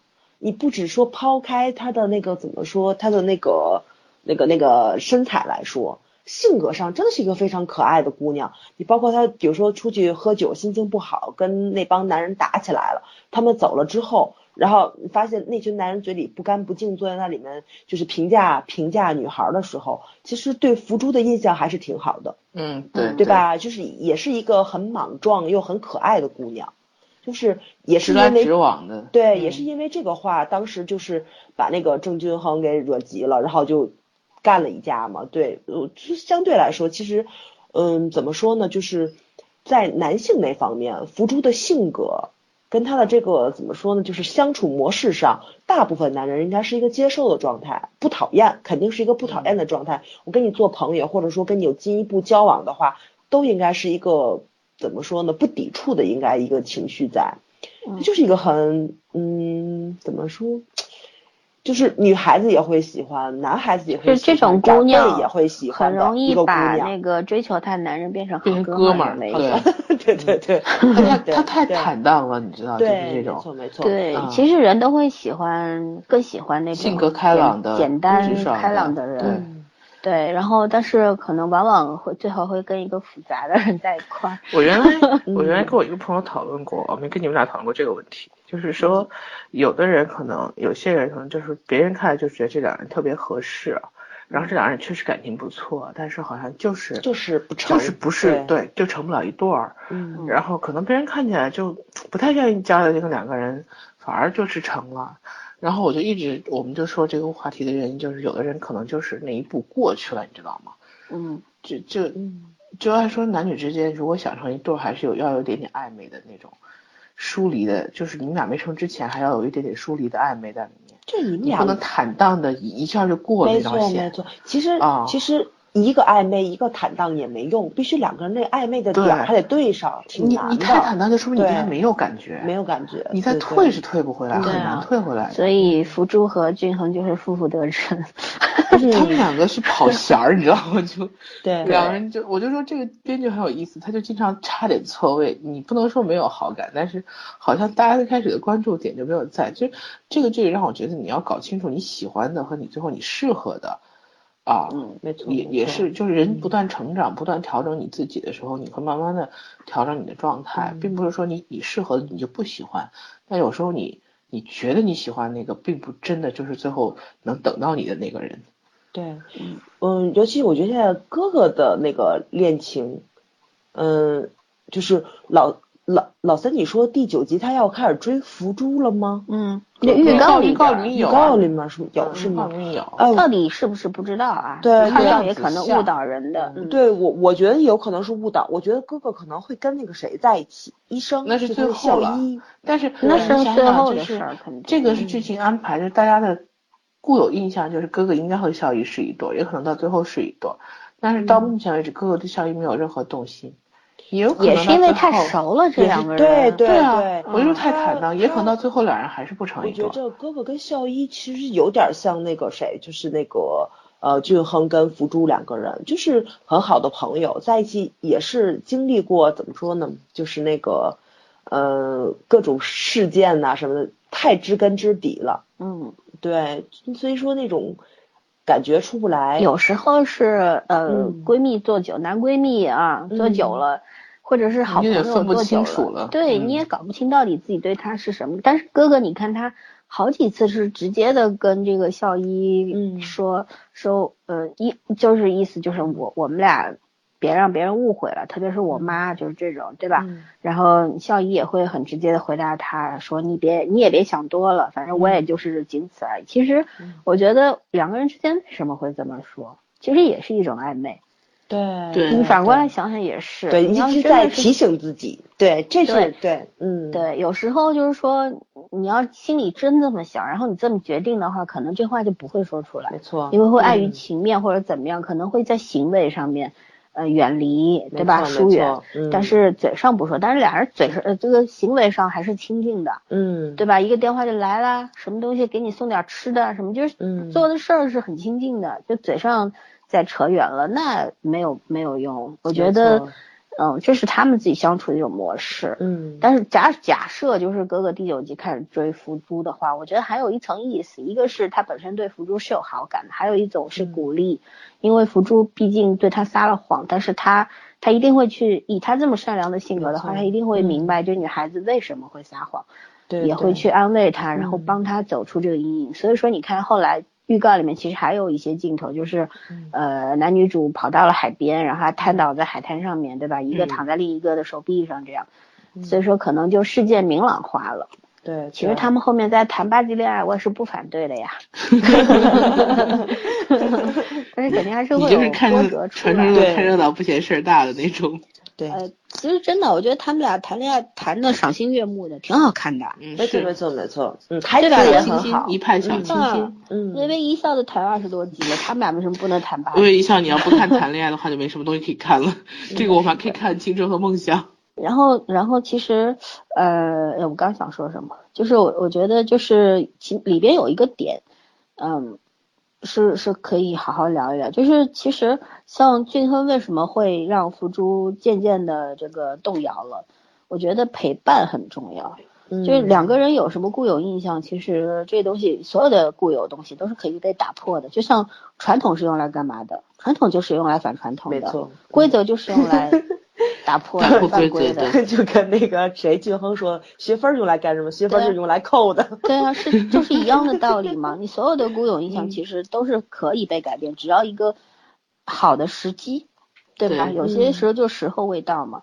所以说，像俊亨，你看他这个福珠，在他难过受伤的时候，他都是义无反顾的跑。嗯。在再重要的事情的时候，他都可以丢掉，对吧？为了让他开心，陶冶。他们这种管理肯定是很严格的，对对吧？福珠心里也是很清楚的。你你陪我一晚上，呃，陪我去疯，陪我去，呃，花钱请我吃肉什么的，他心里能不知道吗？一个女孩子，你看福珠为什么会喜欢上哥哥，是因为哥哥给了她这个绅士般的照顾，对吧？给了她就是女孩子都梦想的那种，呃，那种呵护感，对，呵护保被保护的感觉，有安全感。对啊，对吧？然后他他以为俊亨是给不了他的，因为就是在他印固有印象里，就这就是一个瘦弱又瘦弱的男孩。然后这几年不知道受什么刺激，就变成了一个顽皮的男孩，对对吧？然后他慢慢的在相处过程中，嗯，发现哦，原来他不是我想的那样，嗯，就是他也会像男人一样保护我，然后非常宠爱我，然后处处照顾我，嗯哼。所以说，你说哪一个少女的心？不会为之啊，这个萌动呢，对吧？这个总归会谁知少女心哈？对，就算她是个粗枝大叶、粗线条的姑娘，可是她的心是细腻的对对对，我觉得她挺细的，其实。对，她她虽然她不敏感，但是她的心是很细很细的。孩子还是很那个很，她其实就是那种天性当中的东西，只不过没有她身边没有女性角色嘛，所以。嗯，是，就是说怎么成长比较慢，应该是。对，没有人教他应该怎么样。有些里面有妈妈的孩子，回家可以跟妈讨论，哎，我喜欢这个男生，我怎么怎么怎么。但是你想 到年纪水到渠成了。就是故事里面，故事里面，现在有很多，我们这年纪的可能不会跟妈妈去聊这些。对，然后但是现在很多女生会啊，就是像我有有一些朋友的话，对对对，年纪比我大的，然后嗯，对孩子都上大学了，然后两个人就像姐妹一样，什么都聊，也有的，嗯嗯，但是福珠是没有人教她。其实我有我那天看剧的时候想起了一句特别不太好说的话，就是觉得福珠第一次来大姨妈的时候，她爸能教他。怎么处理吗？应该有教练，女教练吧。他们那边是有那个这种生理课程，比我们要怎么说？比我们要完善的多。对，就是就是这其实是一个玩笑啦，但是会觉得身为女孩子的一个，对，确实是会有这种苦恼的。对，没有人告诉她应该做什么，何况是去他？你看他所有身边女性的角色教练，还有两个好朋友没了，对吧？还能跟谁说？就是这样。对。嗯，反正就觉得陪伴很重要。因为网上不是有一句特别烂俗的话嘛？什么？我能做的就是陪伴。不是陪伴就是什么？最长情的告白啊！对，最长情的告白。你居然你还没学 哎呀，我知道意思就好了。你你们在讲这个感情，我就一直在想那个他们在那个烤肉店，那叫什么升降炒冷。咱们不来来一趟吗？怎么怎么吃是吧？对对对，怎么吃能够升降炒冷，能够吃的 最那什么？对对对，最硬可，嗯，就是吃的最到位，一一点不浪费。我这这么大的胃 啊，真是。这能跟举重部的人比吃的吗？咱三个人的话，我觉得升降炒冷应该没有问题。分开吗？一个人你升你降你炒，最后一起冷。升降炒冷。哎呀，是，反正你你，反正你的胃口我是见识过的，还不如我呢。咱俩都是眼大肚子，雷声大雨点小。嗯，对对对，嗯，对，好吧，我们继续要说啥？要给大家推荐青春校园剧。对，还要对比的话，我觉得不破坏气氛吧。不对比吧，别别对比我那个。反正我就说一句，输的很惨。近年来看的最最像校园剧的《微微一笑》，也就那样，也就那样。对，然后人家就直接秒杀碾压型的，没办法。嗯。我我推荐喜欢看这类的，一定要看这个剧，一定啊。嗯。然后你你会很快乐的。对。然后我们来推荐吧，推荐推荐。谁先来？你先吧，你看的多。对，嗯，好吧，你只推一部，你推得了吗？我先，呃，我推三部，对，先推一部是美国的电影，叫《足球尤物》。哎呀，这个名字实在是太难听了，听起来跟美国派挺好看的。对对对，但是它，嗯，没有什么尤物的那个情节，就是没有任何那方面的情节，就是也是运动题材的一个片子，双胞胎，嗯，等于说呢，就是，嗯。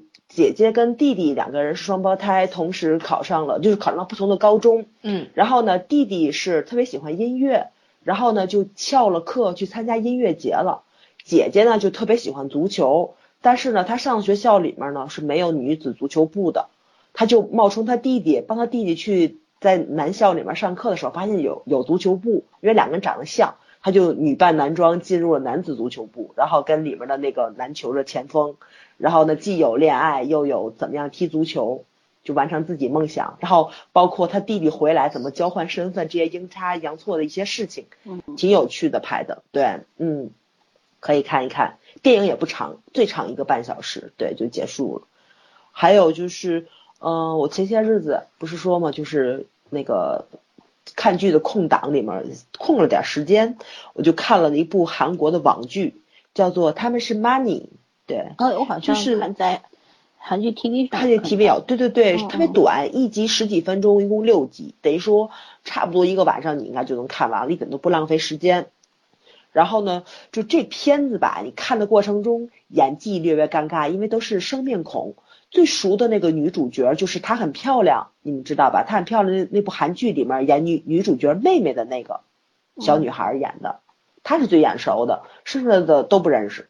嗯，好吧，演演技略微尴尬，剧本也是有点硬伤，但是这部片子特别有意思，在它讲的是金融校园故事，然后它里面就是涵盖了很多那个年轻人怎么理财的一个这个问题在，包括你乱花钱会有一个什么样的后果，电信诈骗遇上了你应该怎么解决，哦，我觉得这个挺有意思的，对，就是我就特别佩服在人家。韩国的这个网网剧呀，你不论拍的多好，不论是改编还是原创剧本，人家现在是有一些社会思考在里面。就是我拍了这个短的网剧，我找了一些年轻的演员，我拍校园剧，对应的年龄层是什么样的孩子，他们是有思考在的。然后这些孩子看这个剧要能得到什么，对吧？这个是人家编剧的一个良心在，不跟咱们似的，光想挣钱，光想点击率，然后你看吧，我给你垃圾你也看。就这种感觉特别让人舒服，包括告诉孩子怎么样建立你的存折，你的梦想存折，你的种子基金，就是你想达到一个大的梦想，先实行一个小的目标，先挣一个亿之类的，就这种，我觉得还挺还是挺好看的，值得看一看，尤其是年轻人。最后一步就是，嗯，一部特别老的韩剧，就是《Monster》，就是音乐方面的校园剧，当年龙俊亨他们演的那部。嗯，对对对，挺好看的，对吧？嗯，对，对对，挺值得看一看的。女主是前一阵我们讲的《独桌男女》里边演那个那个谁，就是考了很多遍的那个学生那个人的女主呃女朋友，对对对，嗯，对，挺值得看一看的。嗯，音乐特别棒。是的，里边也有江河娜。对对对对对对，江河娜是男二号。嗯嗯。哎，江河娜也是万年男二，我觉得他他演技很好。江河娜是有演技的，但是对对，他为什么当老男一也是很奇怪。其实我觉得他可以，他有男主相，他不是没有男主相。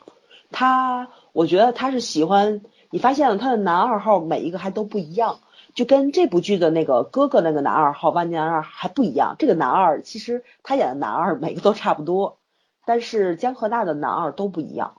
嗯，江河娜也是小生里边有演技的，有演技的，又有脑子，比较会挑剧本，嗯，会挑战自己，我觉得这个挺好的，嗯，嗯，OK，我推荐完了，嗯，好，圈圈呢？哦，我就推荐一部吧，因为我刚才想了半天，其他的我也没有想出来什么让我特别推荐的。那个两千，我查一下是两千年的，两千年的一部剧叫《中央舞台》（Center Stage），嗯，不是中央五套啊。中央舞台是讲一个舞蹈的，嗯，我建议就是说，如果你喜欢，不管你是喜欢芭蕾的还是喜欢现代舞，都可以看一看。呃，最开始征服我的就是里面那个舞蹈的编排，因为它里面用了很多专业的演员。他讲的是三个那个，呃，就是三个考生去参加那个全美最好的，因为美国那边他们招考制应该是这样，就是舞蹈学院出来的学生要去舞团嘛，嗯，要去各大舞团被选上的话，就是才会有。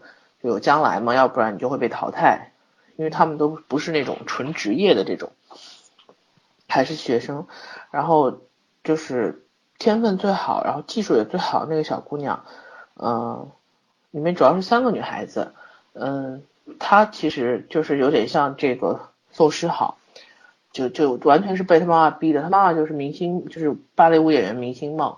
然后没有没有成功，然后就逼着他从小学芭蕾，因为他条条件也很好，嗯，逼他从小学芭蕾，就是不能吃什么，管的特别严格。就他们有一个那样的老师，但是他妈就是那样，身负了妈和老师那样的角色，所以他其实特别恨芭蕾舞，但是他没有办法反抗，然后他就有有点厌食症的那种倾向，然后暴饮暴食，然后去吐。然后另外一个女孩子就是对舞蹈特别热爱，但是天赋很一般。但是他是那种特别热爱芭蕾舞，就是但是他的条件进不了那个好的舞团。嗯，还有一个就是黑人一个女孩，因为拍两千年的时候可能还会就是讲种族歧视的东西还是比较多的嘛。就那个女孩其实是条件也很好，但是呃技巧不好嘛，技巧不好，所以老师也不是，而且性格比较野，就是不太好管那种。嗯，他就是天分很好，然后他其实也很喜欢舞蹈，但是老师不喜欢他，所以老是陪，就是跟陪跑一样。然后这样三个女孩去 去就是去那个舞团应聘了，等于招考的时候，然后就是条件最好那个女孩，我记得她当时就是，嗯，她她其实已经到一定崩溃边缘了，她有点想反抗嘛，然后她就跑，当时是因为嗯，应该应该是就是她有点就是她去街上，她有认识了一个男的，那男的是当时那个舞团里面条件特别好的一个芭蕾舞演员，但是。他跟男的去跳一场现代舞，就是美国那种街头的那些舞蹈工作室。他他去跳现代舞，他发现那个现代舞特别适合他宣泄，然后他就去跟那个现代舞那群，其实就是呃怎么说呢？就就在专业人士来看，就跟街头混混差不多，你知道吧？就是那种呃不太看得上他们，但是那就是因为那个年代可能古典芭蕾还是很传统、很高雅的东西，但是还没有现代芭蕾，就现代芭蕾还是很被看不上的。然后他们就是那些就是比较个性的那种，很很多现代芭蕾舞者，然后就是这个女孩就跑去跟他们跳这个舞了，然后另外一个女孩就天天分很一般的那个女孩，我具体细节记不住了。然后最后就是那个黑人女孩成了领舞，因为她确实是有天分又又喜欢这个舞蹈。然后他们对他们是怎么回事？就是他们那个舞芭蕾舞团当时也是因为经济原因，好像要。呃，内内部斗争嘛，有两派，一派就是那个古典芭蕾舞的那一派，另外一派就是那种提倡创新、那个创新的，就是我说的那个技巧很好的这个现代芭蕾舞。然后就当时那个团的投资人就说，你们两个各各自编排一段舞蹈，然后就就 PK 一样嘛，然后说谁赢了就怎么说以谁为主吧。然后就是成了，就最后再以这两个怎么说这两场舞蹈的那个竞争为一个基点。然后就描述了这些演员的一个状态，哦，我当时是真的，其实那个剧情没有什么，因为你想整场整个电影下来，大概百分之八十的时间都是在跳舞，就是各种各样的跳舞，芭蕾舞，但是我真的是被那个这个编排被打，就是很震撼，那那个细节做的很漂亮，尤其那场现代芭蕾舞，哦，那个淋漓尽致啊！我我真的我以前是只喜欢古典芭蕾的，但是那场现代芭蕾让我觉得，原来芭蕾舞也可以这样跳，然后真的是，嗯，让人看得酣畅淋漓的。所以我其实比较推荐，就是喜欢看舞蹈类的人去看一下这个，因为呃这些年美国的，因为我还是蛮喜欢看美国歌舞片，从早年早。就是早些年那些，呃，百老汇的那种，不不是霹雳舞，百老汇那种雨中曲，我都是喜欢的。就是包括以前央视有一些晚间译制片，都差不多美国《出水芙蓉》再往前，嗯，美国六七十年代很多那种，因为当时美黑白片的舞，很多在海外那个，就是很多美国大兵啊，就是他那种题材的那种那一类嘛，嗯。我觉得小时候都看过。对对对，我觉得那一类我都喜欢。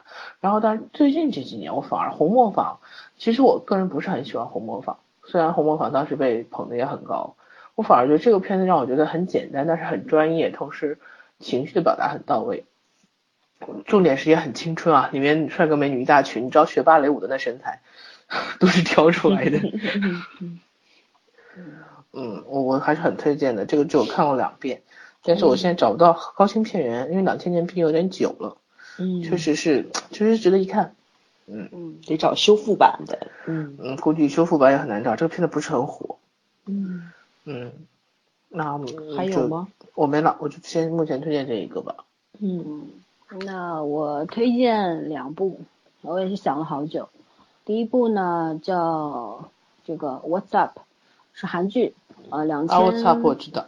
对，二零一一年主演是很多人啊，都蛮有名的，曹正奭对吧？然后金志媛、林周焕啊、李秀赫、姜大生，姜大生是那个 Big Bang 的那个呃那个最丑，然后呃但是声音非常好听，我很喜欢他。然后就说这这这五个人是大家现在基本上二零一一年的时候，他们好像有一些是刚出道的。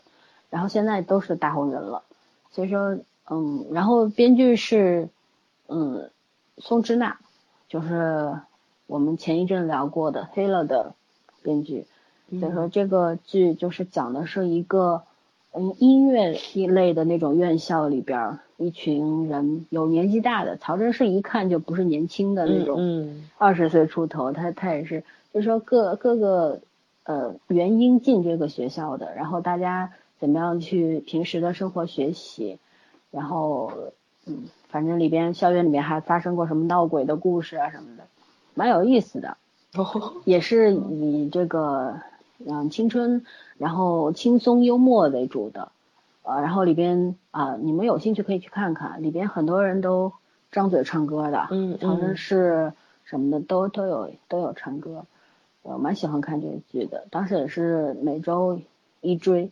然后，嗯，第二部呢，你们肯定没看过，叫《国防生》，国产剧，就是，嗯，讲的是，因为你们知道国防生，我可以科普一下，国防生是什么？提前录取的那批学生吗？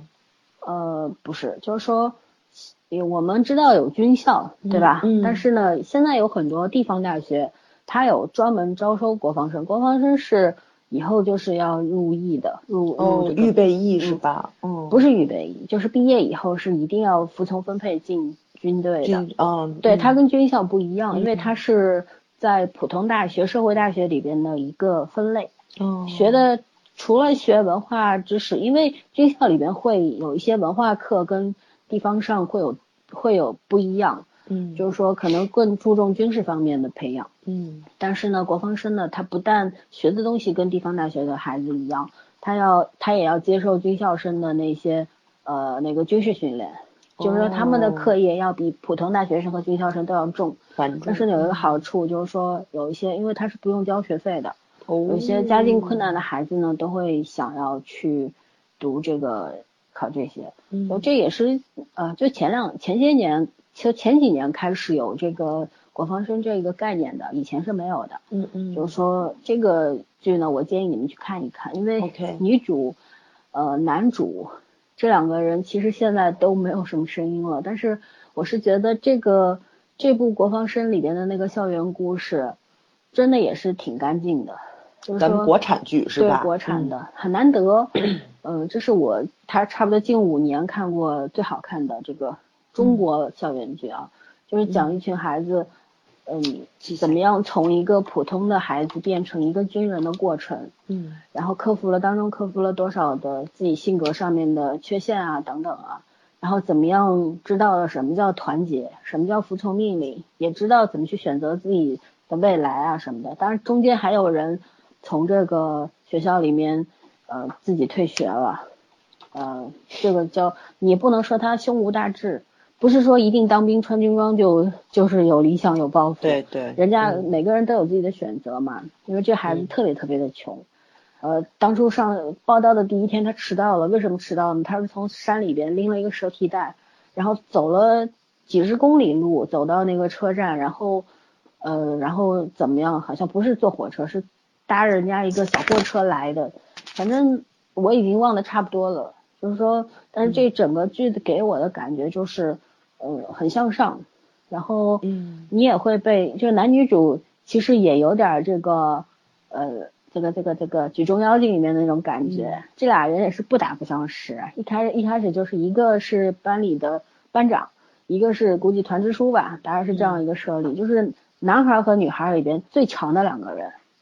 然后这俩人互相看不顺眼，然后到最后就是，而且一开始第一集的时候，女生拿啤酒瓶砸了男生的头，就两个人是势不两立的那种过程，没想到成了同班同学，然后后来就是真的是相知，但是两个人最遗憾的是什么，你知道吗？最后一集他俩还没在一起，一个人上了舰艇，呃，去去去当水兵了，还有一个人去了那个海军陆战队。所以说，就是到最后一集也没有交代他俩在不在一起。后来让我最觉得遗憾的是什么？就是本身国防生有二的，但是就是因为当时不能够说是上星啊还是什么，没有到那个嗯那个程度，所以说就不播二了，就没让没让播，好像拍都没拍还是怎么样。反正当时那个导演也是一个军旅作家、军旅编剧，呃，姓姓连还是姓什么？反正在微博上。我差不多跟他微博也跟了有两年，特别关注这个事儿，但是一直没出来。现在估计也拍不了了，男女主都已经长大了，然后再去演这个角色也不太可能了，蛮遗憾的。嗯，我兴趣可以看方便问一下男女主是谁吗？我已经忘了。看来不是 新面孔，但演技肯定过关，对吧？男男主我曾经很喜欢他，你可以去百度，你可以立刻百度。OK，就是看一下男主的军装照，他就是那种特别痞的，就是他还不像这个男主和饰演的郑俊亨是那种阳光系，笑起来有点傻傻坏坏的那种，他就是那种很痞，但是你又看看得出来他是骨子里特别正的那种孩子，就是一头的头发短碎发，一根根朝天的那种，就是一张脸看上去很阳刚，但是又坏坏的那种。很很勾人的那个，但穿上军装又特别帅，很有意思。就说那也是很很有塑造性的。是女孩子就是一个女爷们儿、女汉子，但是长得很漂亮，很高，也跟金福珠一样很高，一米七十多，呃，挺有意思的。我就推荐这两部。然后，好吧，我们进入最后一部分了。最后一部分的话，刚刚我们没有讲是什么，是要。这个泄泄露这个隐私的部分，就是每个人都要讲一个自身经历的范围。你俩先讲，我要睡觉。不行，必须讲。这个是可以讲别人。今天给大家的彩蛋，可以讲别人的，没关系。嗯、哪怕是你自己发生，你也可以说是别人发生的。我有一个朋友，这是传统概率。早儿先说，我特别关注早儿发生过这样。哎呀，我正好正在看国防生，那个。嗯，呃，我的校园过的还是相对来说比较怎么说呢？波澜不惊。对对对，比较波澜，就挺就挺日常的。嗯，怎么说呢？就是因为我们前些日子不十周年聚会嘛，在会上大家还在那儿聊了，说怎么说呢？就是你对大学生活印象最深刻的是什么？我当时讲了什么我都给忘了，但是。我后来，我后来，我后我后来回来想了，确实比较开心的就是我们在实验室的实验室的生活，还有就是那个怎么说军训的时候，我们大学这个系里面的朋友、同学彻底亲近起来，就是从军训的时候，因为我们是大二军训的，我们是我们学校头一就头一批学生大二军训，不是大一一进校门就军训，我们十月份过完十一之后才开的学，等于说，我那一年差不多歇了三四个月，我才上了大学。你干嘛啊？就是这么就等这么久吗？就是考完试之后没有啊，就是全天津市都已经上了大学了，我们大学还没有开，我们过了十一才开的。我们幸福，我们没我们没我当年也是啊，我我当年是差不多接近十一的嘛，上去去开学，然后没几天要放假了。我八月底就就好像就去了吧。嗯，最晚的就是九月底开学的，我没想到没想到我们学校更牛，我们学校十一之后才开。就是 你也别报到了，干脆十一之后再来就完了，就就给大家等于又延了几天，十一那时候还歇七天，所以说我印象特别深，你知道吗？好久好久才上大学，上大学之后呢，就是宿舍里比较熟，就是到教室里面上课，然后你每次坐的位置都不一样，所以有的人就说过两三句话，并不是很熟，尤其是男生。之后，然后到大二的时候军训，才发现我们班男生真好，就是嗯，因为坐车的地方。嗯，是在主校区，就那个主在主在主楼那边，嗯，离男生宿舍、女生宿舍其实都不近，是一个大三角。男生就属于把他们的行李运到车上指定位置之后呢，他们就到女生宿舍接的女生，我印象特别深刻。然后我们宿舍特别逗，在我我们宿舍是两个系合租。就等于说呢，就是大部分我们系的女生在别的宿舍里都住满了，余下来我们几个人跟另外一个系的女生在在一起的。然后我，对对对，然后我们系男生呢，帮我们整个宿舍女生把行李都搬过去了。然后我记得特别逗的是，我们宿舍里面其他系的女女生说，他们系的男生超级没有风度，就是那种，就比如说，因为车上的位置嘛，车上的位置并不是很多，有的人要需要站着。他们班主任是一位女老师，老师的话就是女生坐着，男生站着。等军训回来之后呢，因为还是同辆同样的一辆车嘛，还得有人站着。他们系的男生竟然说了一句：“既然女生是坐着来的，是不是应该我们男生坐着回去？” 我觉得这事儿挺崩溃的，你知道吗？对对，尤其是怎么说呢？我可能从小从小到大待的班集体里面，除了高中的男生没什么风度，就是。几乎都是男生照顾女生，就像我这种女汉子类型的，你知道吧？就是他们应该也是那种，就只要我在边上了，这桶水也得我滴，也不能让女生去滴。所以，呃，包括我们家也是，你看我我弟弟也是在我们家里出门是要那个提包，或者说是提重物，逛超市要提兜的那种，就这这是这这是一个很正常，我觉得也不能说传统吧，就是就是在我认知里，男生女生应该是这种关系，不管这个女生。他有多彪悍，对吧？他的能力有多强？有有一些姿态，男生是要摆出来的，对。所以在我的认知度上，我也是比较喜欢相对绅士一点的男生，嗯。所以说呢，就是呃，当时在上大学的时候，那个 就是他们那个系的男生，确实是让我挺崩溃的。对我们系男生不错，呃，然后尤其是怎么说呢？就是比如说像呃军训的时候。然后帮女生买点药啊，或者说是就是包括什么就小卖部买吃的，我们都会沟通交流。这时候发现大家在一起，慢慢的这个感情就近了。虽然后来分仪仗队的时候，男生女生是分开训练了，但是我觉得就是如果没有军训的话，我们系相对来说不会这么团结。就毕业十年了，我们感情还很好，天南地北的都还要跑到天津，或者说跑到其他城市，大家聚一下。对对，这还是人是要相处过来的，嗯嗯嗯。还有讲讲完了，嗯，鼓掌鼓掌鼓掌鼓掌鼓掌。讲你讲的是啥？就是 你讲的是啥？你就讲讲就是生活的日常嘛，对。比波澜不惊还波澜不惊好。其实上实上学就是这个样子。我给你讲讲我们实验室的趣事吗？讲讲讲，就是。怎么说呢？就是 老孙不给你榨油，出来没算完呢。我跟你说，你就老实交代吧，你。对对，我们是学呃学应用化学专业的，所以说我们好多的实验呢，就是任何一个化学专业的实验，我们都会涉及到。比如说物理化学实验、生物化学实验，然后那个电化学实验，然后包括就是我们的应用化学实验，就是只要跟化学沾边的实验，我们都要做。我们做了四年的化学实验，我做的都要疯了。尤其是怎么说呢，就是相对来说，那个边上那个搭档啊，呃，特别可爱，你知道吗？有没有男的？我我搭档我搭档就是男的，你这叫用供哎。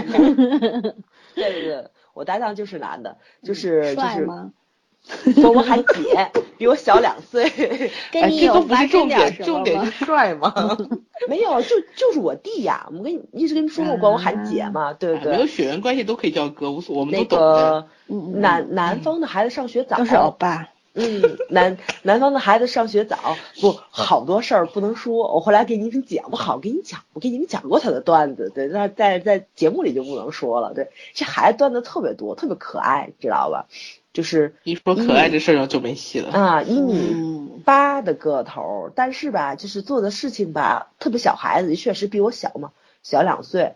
比如说像我们做实验的时候，一个实验台是我们两个人做，然后呢，我这边手会比较快一点，因为他永远是很慢，知道吧？我觉得一般男孩都是比较利索的，相对来说，我觉得我们系男生都手比较快的，但他真的是很慢。所以说，有的时候就是共用的一些实验器材呢。呃，我属于那种老老三知道吃东西都要边吃边边收拾那种人。就比如这个东西，我只要用完了，我会我会提醒他，我说我断电了或者是怎么样的，因为这个只有一个插销嘛。有有一些器材你不能说你一直占用的话，其他器材就不能预热或者什么的，就有这种情况在。就是他会很慢，包括我这边的一些实验做完了，他那边可能还没有做。然后他那边就经常出错，有一次是一个硫带硫酸钠的一个实验，我记得特别清楚，就是说那个反应吧很不好完成，就是你想这个反应加速的话呢，只有两只有两种途径，一个是加热，对吧？是这个温度提升了加速它的这个化学进程，还有就是呢要放那个催化剂。但是呢，就硫硫代硫酸钠这个实验，就是它在分解的过程中呢，它就产生了那个催化剂了，所以你只要加一下热就可以了。然后我这边都已经进行到后面的实验了，他那硫代硫酸钠那个还没有做完，他跟我说说他那个不变色，我怎么可能呢？后来发现插销没插。是有多笨？对，你说你说你能加热吗？插销没有插。包括比如说那个就是做高锰酸钾实验，对高锰酸钾滴定实验的时候，我们老师说了，高锰酸钾不要滴到地上，你你就只要掉到地上的话是擦不掉的，很难擦掉，就它那个深紫色嘛。然后人家大哥就是做那个滴定实验的时候，砝码打开，拿着滴定管在屋里面找什么试剂，一会儿老师发现地上全紫色了，就是他那个就是那个砝码没有关，他就拿那滴定管在屋里面滴了滴了整整的一个教室的滴，我觉得我们老师都要崩溃了。还有一次做的实验是那个老师千叮咛万嘱咐，你们的塞儿一定要塞好了，因为这个气体呢膨胀会往外出，这个气体是有毒的。明白了，就是那个，应该是化学酒时间蛮多的。嗯，对对对，所以说就往里面放了一些像硫化物什么的，可能会产生一些味道。它只要泄漏的话，大家就能闻到。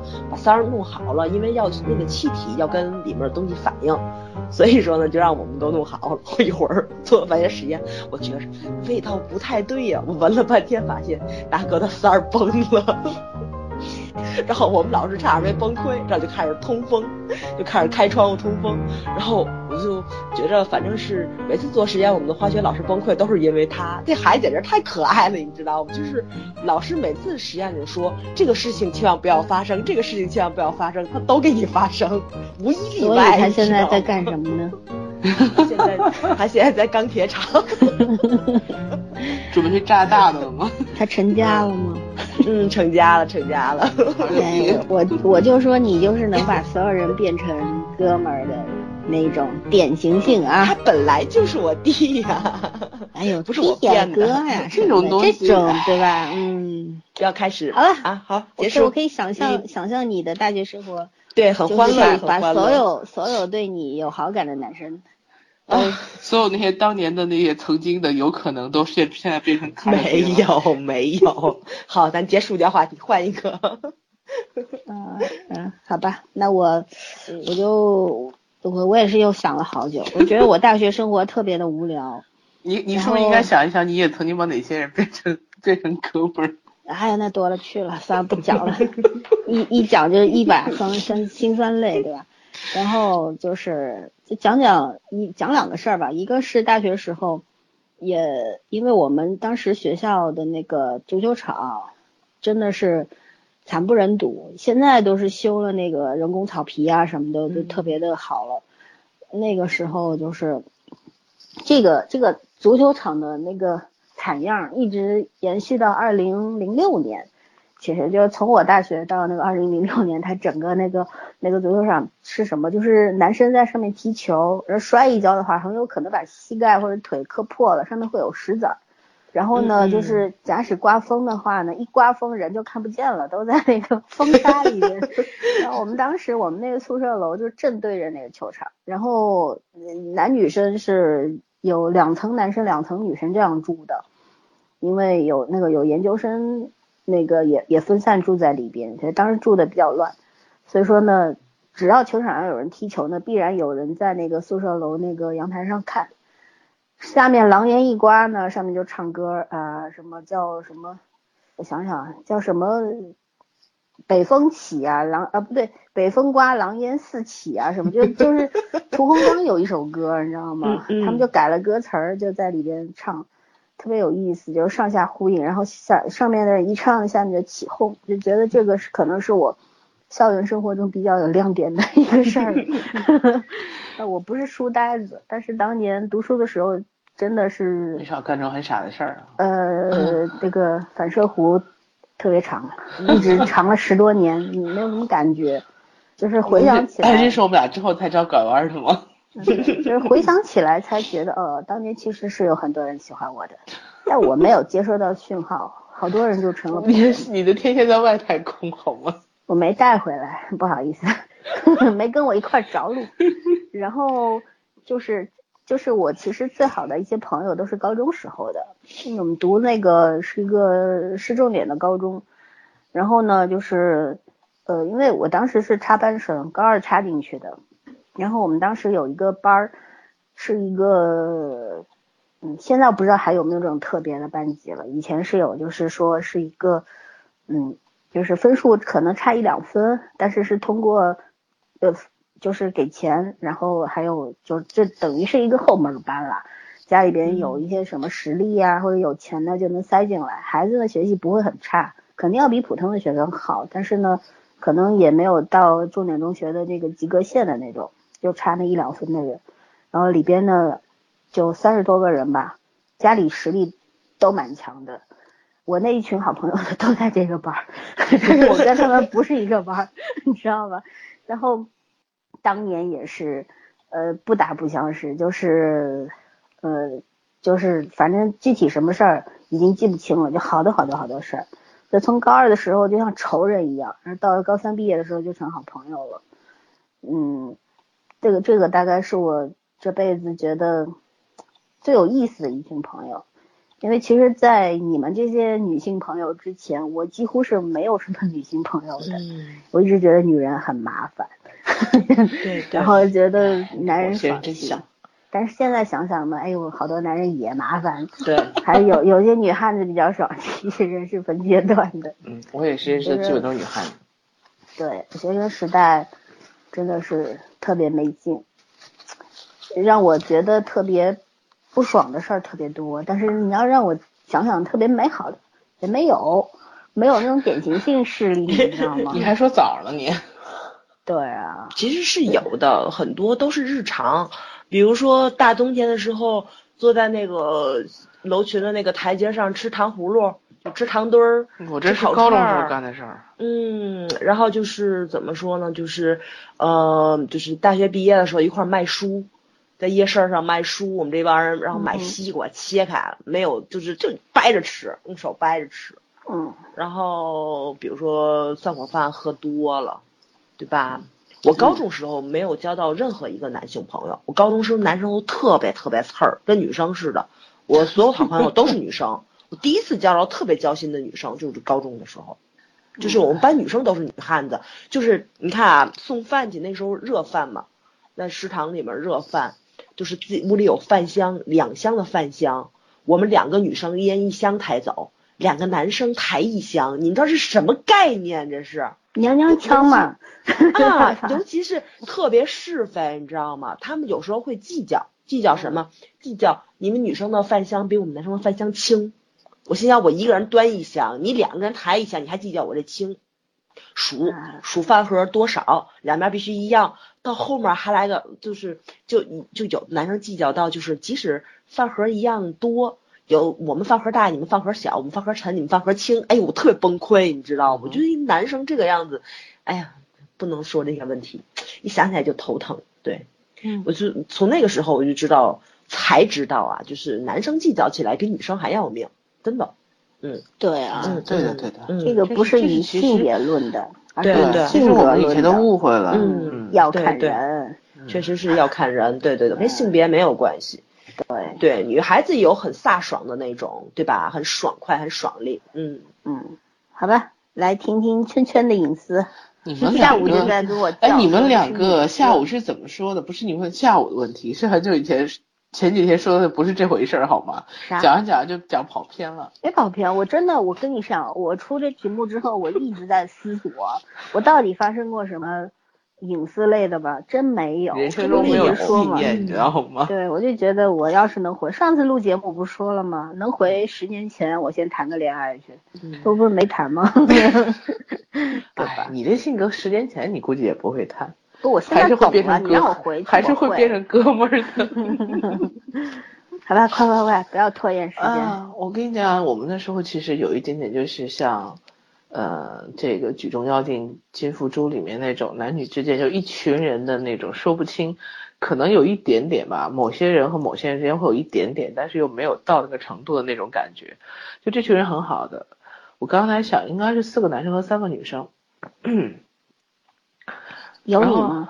有我，然后那个 没有我的话，我怎么会知道呢？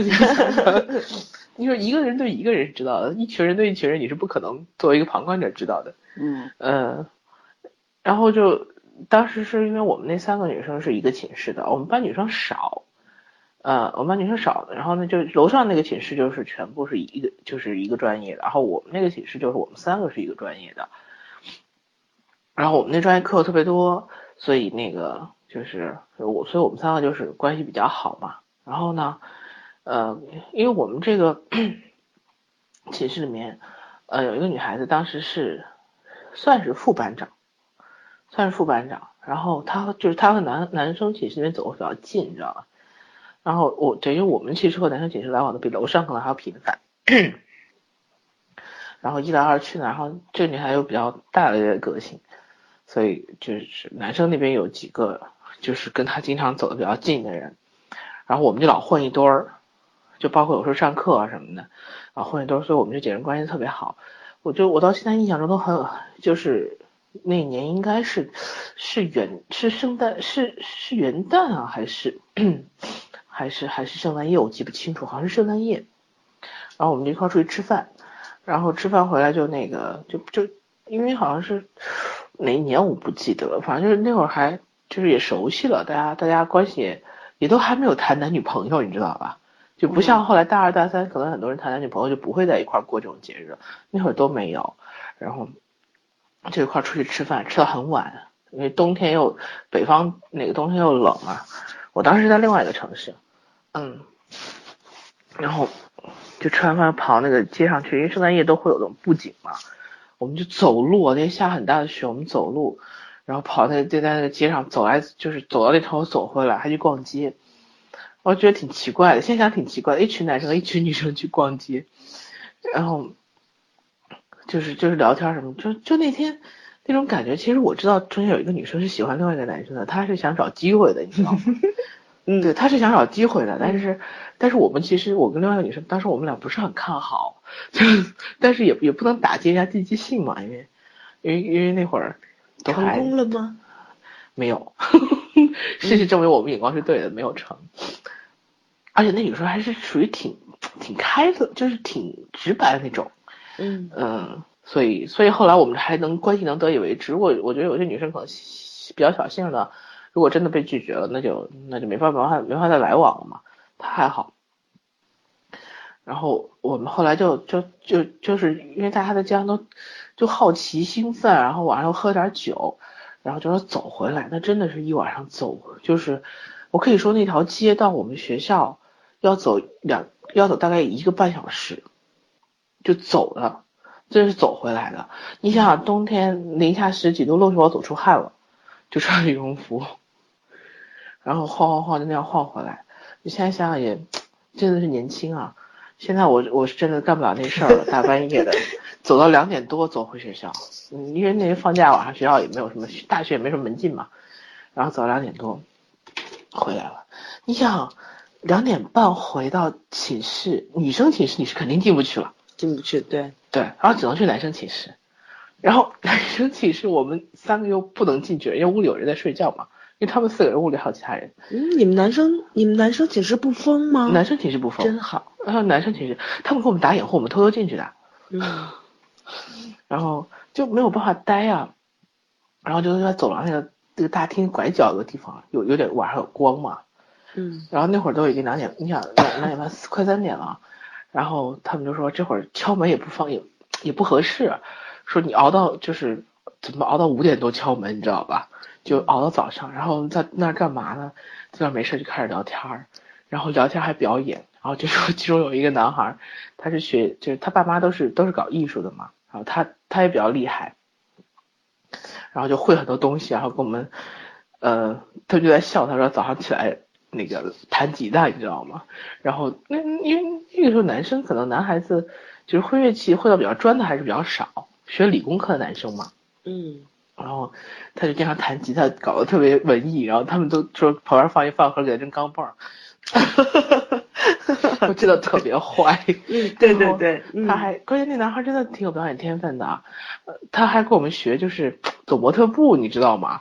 他学的男生走男生模特步像就算了，他学的那个女生模特步也很像，就真的是在那在那个走廊力超强，超强，然后人特别有喜感。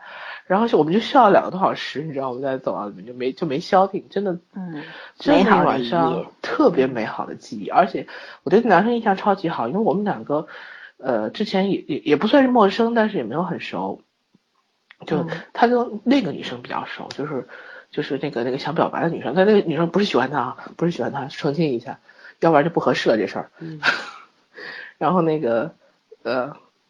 就他们俩之间比较熟，然后我们就是只是说经常会呃讲话啊什么联系那种比较频繁的人。然后那天晚上，因为因为我是很怕，其实我是很怕下雪天的，我特别怕滑，就就基本上只要看到下雪我就走不动那种，你知道吧？然后你想一群人男生女生那样走，我要走越走越慢，因为晚上嘛我走比较慢，但是我又比较急，你又不能让人家等你。然后我觉得那男孩真的是挺细合的，然后就那个。这这一会儿扭头看看，一会儿看，最后他就蹭扭过来，然后说：“那你抓着我吧。”然后我就我就拉，基本上是挽着他走回去的。后来心想还好是半夜，然后那个当时心里还砰砰砰跳了一下。然后呢？没有然后了。哎，没敢然后，不是没有然后，是没敢然后。好吧。他还是挺好的，我没有说眼睛很亮，我跟你讲，那个眼睛真的很亮。嗯，年轻年轻人的眼睛，这就是你说的第一次心动。对对对对对，我我真的是心动了，而且他不是说那个，就是那天晚上我在我在那个路灯下看到眼睛的时候，我真觉得那些眼睛特别亮，就是我一直觉得他眼睛像像小鹿一样，那像那种梅花鹿，你知道吗？眼睛是那种很干净、很清澈的眼神。嗯，所以我说我喜欢男生干净的气质，一直都是。嗯嗯嗯，那那我我给我给你讲一个对应的故事吧。我突然想起来，我读大学的时候，曾经是有人想要试图表白，被我破坏掉了。就是 什么人呢？他带我去，就请我去那个鲁迅公园那儿，有一条叫山阴路，就是到那个那条路特别的黑，嗯，然后没有什么路灯，旁边都是老洋房。然后一直给我讲鬼故事，你知道不？什么男生？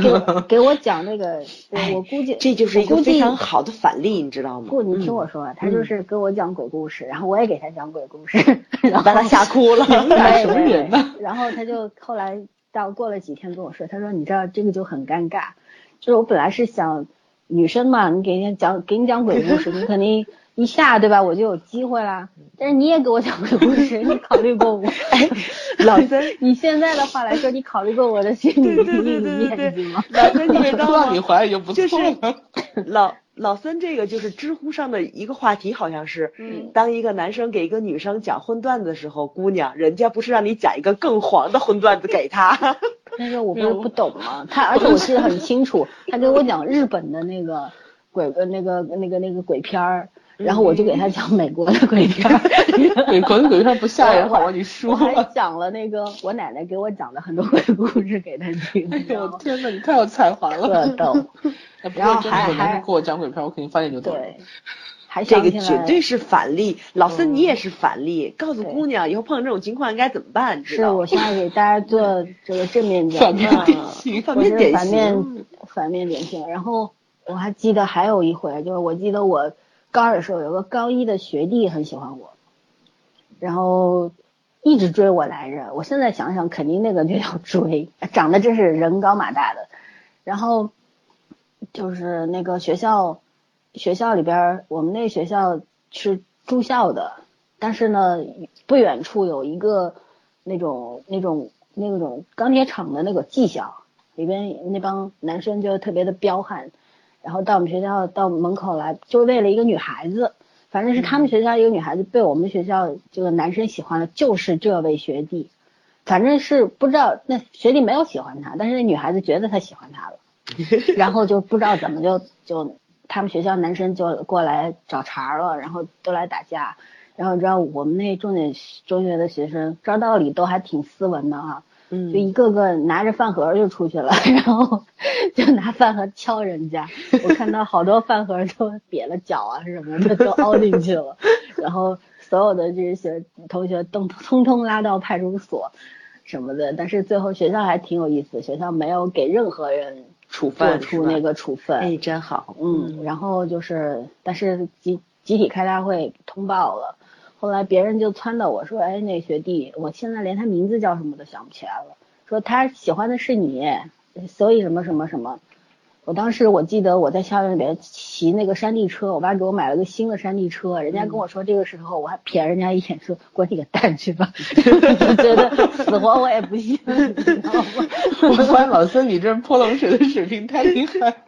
嗯，真是好吧。”祝孤身呐，嗯，祝孤生，对高压线级别的，对对对，绝对绝对不能这么粗线，这么粗线条，真是。不是他还他还不光是粗线条的问题，他这一基本上都是泼冰水的，泼冷水，其实真的是，泼冰都不敢扭头了。有的人就天生带。带这种雷达，有有的人就是没有。老孙属于没有雷达，都应该是招个桃花是吧？没有，我是有雷达的。我抓他们谈恋爱，一抓一个准儿，真的，我雷达自己的好吗？你这是八婆体质好吗？不，我觉得我这个雷达很准呢，我没有抓到过有人对我这样，绝对没有。哎，雷达是应该人家接收人家对你的信号好吗？我接收到他们对别人的，我也能接收到。我电台就是八卦，你是八卦体质，八卦体质，八卦体质。好吧，好吧，十一点了，我们这一期聊的也很久，然后讲了很多好笑的故事给大家听。最后又讲了，哎，老孙的故事其实又回到那三个字，要看人。对，要看人。嗯，咱们真的好好聊两个小时。对，所以说为什么会会要想到说这个《举重妖精》会如此打动我，就是让我觉得。无无论如何啊，就是在精神上弥补了我的很多遗憾，好吧，谢谢举重妖精，好吧，然后那我们预告一下下一期我们就会做鬼怪啦，对啊，刚刚看了一个好消息，说鬼怪今天晚上的那个 TVN 的收视率竟然达到十八点多了，哇哦，据说一天了，这是第三集啊，嗯，说实时收视率是十八点二九，最高收视率是二十三点六九。对，所以一小时后其实就有中字的，索性看了再睡吧。我要睡了，我也要睡了。因为我晚晚上才喝了咖啡，所以很精神。真的，你可以一会儿接接着聊你的那个曾 那些年曾经被你伤害的人。大家说再见吧。嗯，好，说再见，拜拜，拜拜，拜拜。要等多久？你也不肯说。